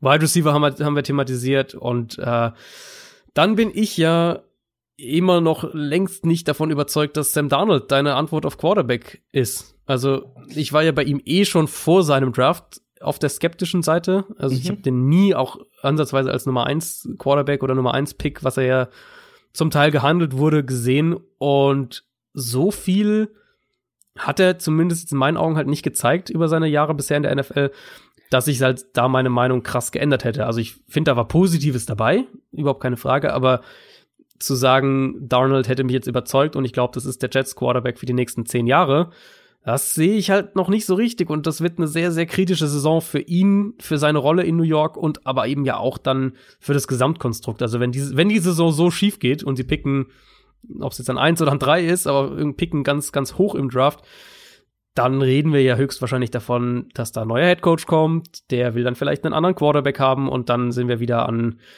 Position 1, Feld 1 im nächsten Umbruch. Ja, da hast du ja meine ganzen Argumente, warum ich sie an 1 gesetzt habe, schon gesagt. Ja, Weil, ja, ich ja, finde, sie sind irgendwie noch mehr Positives doch unterm Strich dabei als bei, bei gerade bei den Jaguars. Deswegen hat es mich überrascht. Ja, aber ich finde das Potenzial zum Scheitern bei den Jets groß, sehr groß. Mhm. Und ja, ja klar, die Jaguars haben, sind mitten im Umbruch, haben unglaublich viel Qualität verloren. Trotzdem, also die beiden kann man von mir aus auch drehen, aber ich glaube, das Potenzial zum Scheitern ist bei den Jets noch ein Ticken größer, weil mhm. ich sehe überhaupt nicht, wie sich Sam Darnold, auch wenn ich den positiver vorm Draft und auch danach, glaube ich, hatte als du und ihn eigentlich auch einigermaßen mag, ich sehe einfach nicht, wie sich Sam Darnold in dieser Offense enorm weiterentwickeln soll. Ja, und ja. ohne große individuelle Weiterentwicklung von Sam Darnold wird diese Offense nicht gut sein. Nicht gut. Mit einem mhm. Rookie als Nummer 1 Receiver, mit Brashad Perryman als Nummer 2, hinter einer O-Line, ja, Mikael Beckton ist in manchen Bereichen schon eine Verbesserung. Ich bin kein großer Believer, was Adam Gase angeht. Da bin ich echt, mhm. bin ich echt gespannt. Und in der Defense, du hast es gesagt, gibt's auch jede Menge Fragezeichen nach wie vor. Und wie gesagt, ich glaube, dass hier hier ist nach unten offen. Bei den ja, Jaguars ja. finde ich, wie gesagt, ich mag ja Gardner Minshew sehr gerne. Ich finde, in manchen Teilen hat man auch da eine gewisse Baseline letztes Jahr schon gesehen. Ähm, Gerade was die Offense angeht, glaube ich, ist tatsächlich die Baseline oder das, was man, das, was nach im Negativen möglich ist, noch etwas begrenzter als bei den Jets. Die Jets können deutlich besser sein, ähm, als die Jaguars, wenn, wie gesagt, Sam Darnold sich weiterentwickelt, wenn Denzel Mims eine Nummer eins wird, direkt im ersten Jahr. Aber ich habe da einfach so viele Fragezeichen. Mhm. Und deswegen, das ist eine Projection hier mit meiner Nummer eins. Ähm, aber ich glaube, hier kann so viel schieflaufen, dass wir am Ende von den Jets als Nummer eins Pick kriegen. Klar, kann, kann, können auch die Jaguars sein. Wird am Ende wahrscheinlich ein ganz anderes Team sein, das wir wahrscheinlich auf dem ja. Schirm haben. Ist ja meistens so. Aber ähm, für mich sind die Jets echt wirklich ein ganz heikler Kandidat dieses Jahr. Gerade du, mit Adam Gase und Sam Darnold. Hattest du noch ein Team quasi in der Auswahl neben den dreien oder was für die, sind sie für dich die drei, wo du sagst, das sind die die klare Worst drei im Moment? Ein ähnliches Argument wie bei den Jets hätte ich auch bei den Giants. Ja, Giants habe ich äh, auch Ähnliche überlegt. Argumentationskette hatte ich auch tatsächlich mhm. überlegt mit ähm, Danny Jones, wo man noch nicht so weiß, ähm, wie gut ist er dann, entwickelt er sich individuell weiter, dann können die Giants bestimmt eine ordentliche Saison spielen, aber auch hier, er hat jetzt auch nicht die allerbesten Umstände, die Defense ist auch noch in vielen Teilen eine Wildcard, also auch das kann nach hinten losgehen. First Time Head Coach ist da noch mhm, mit dabei. Absolut, ja. da weiß man auch noch nicht, was man bekommt. Also die Giants waren auf jeden Fall ein Team, was ich noch ganz weit vorne mhm. mit in der Verlosung dabei hatte. Die, bei den restlichen habe ich dann überall zu viele Argumente dagegen gefunden. Ja, Giants wären, wären für mich auch so ein Kandidat gewesen, die ich da unten drin hatte und dann noch, ich hatte noch überlegt, aber das war mir dann ein bisschen zu hoch oder ich sehe die, die Jets halt noch, ähm, noch schwieriger, sag ich mal so.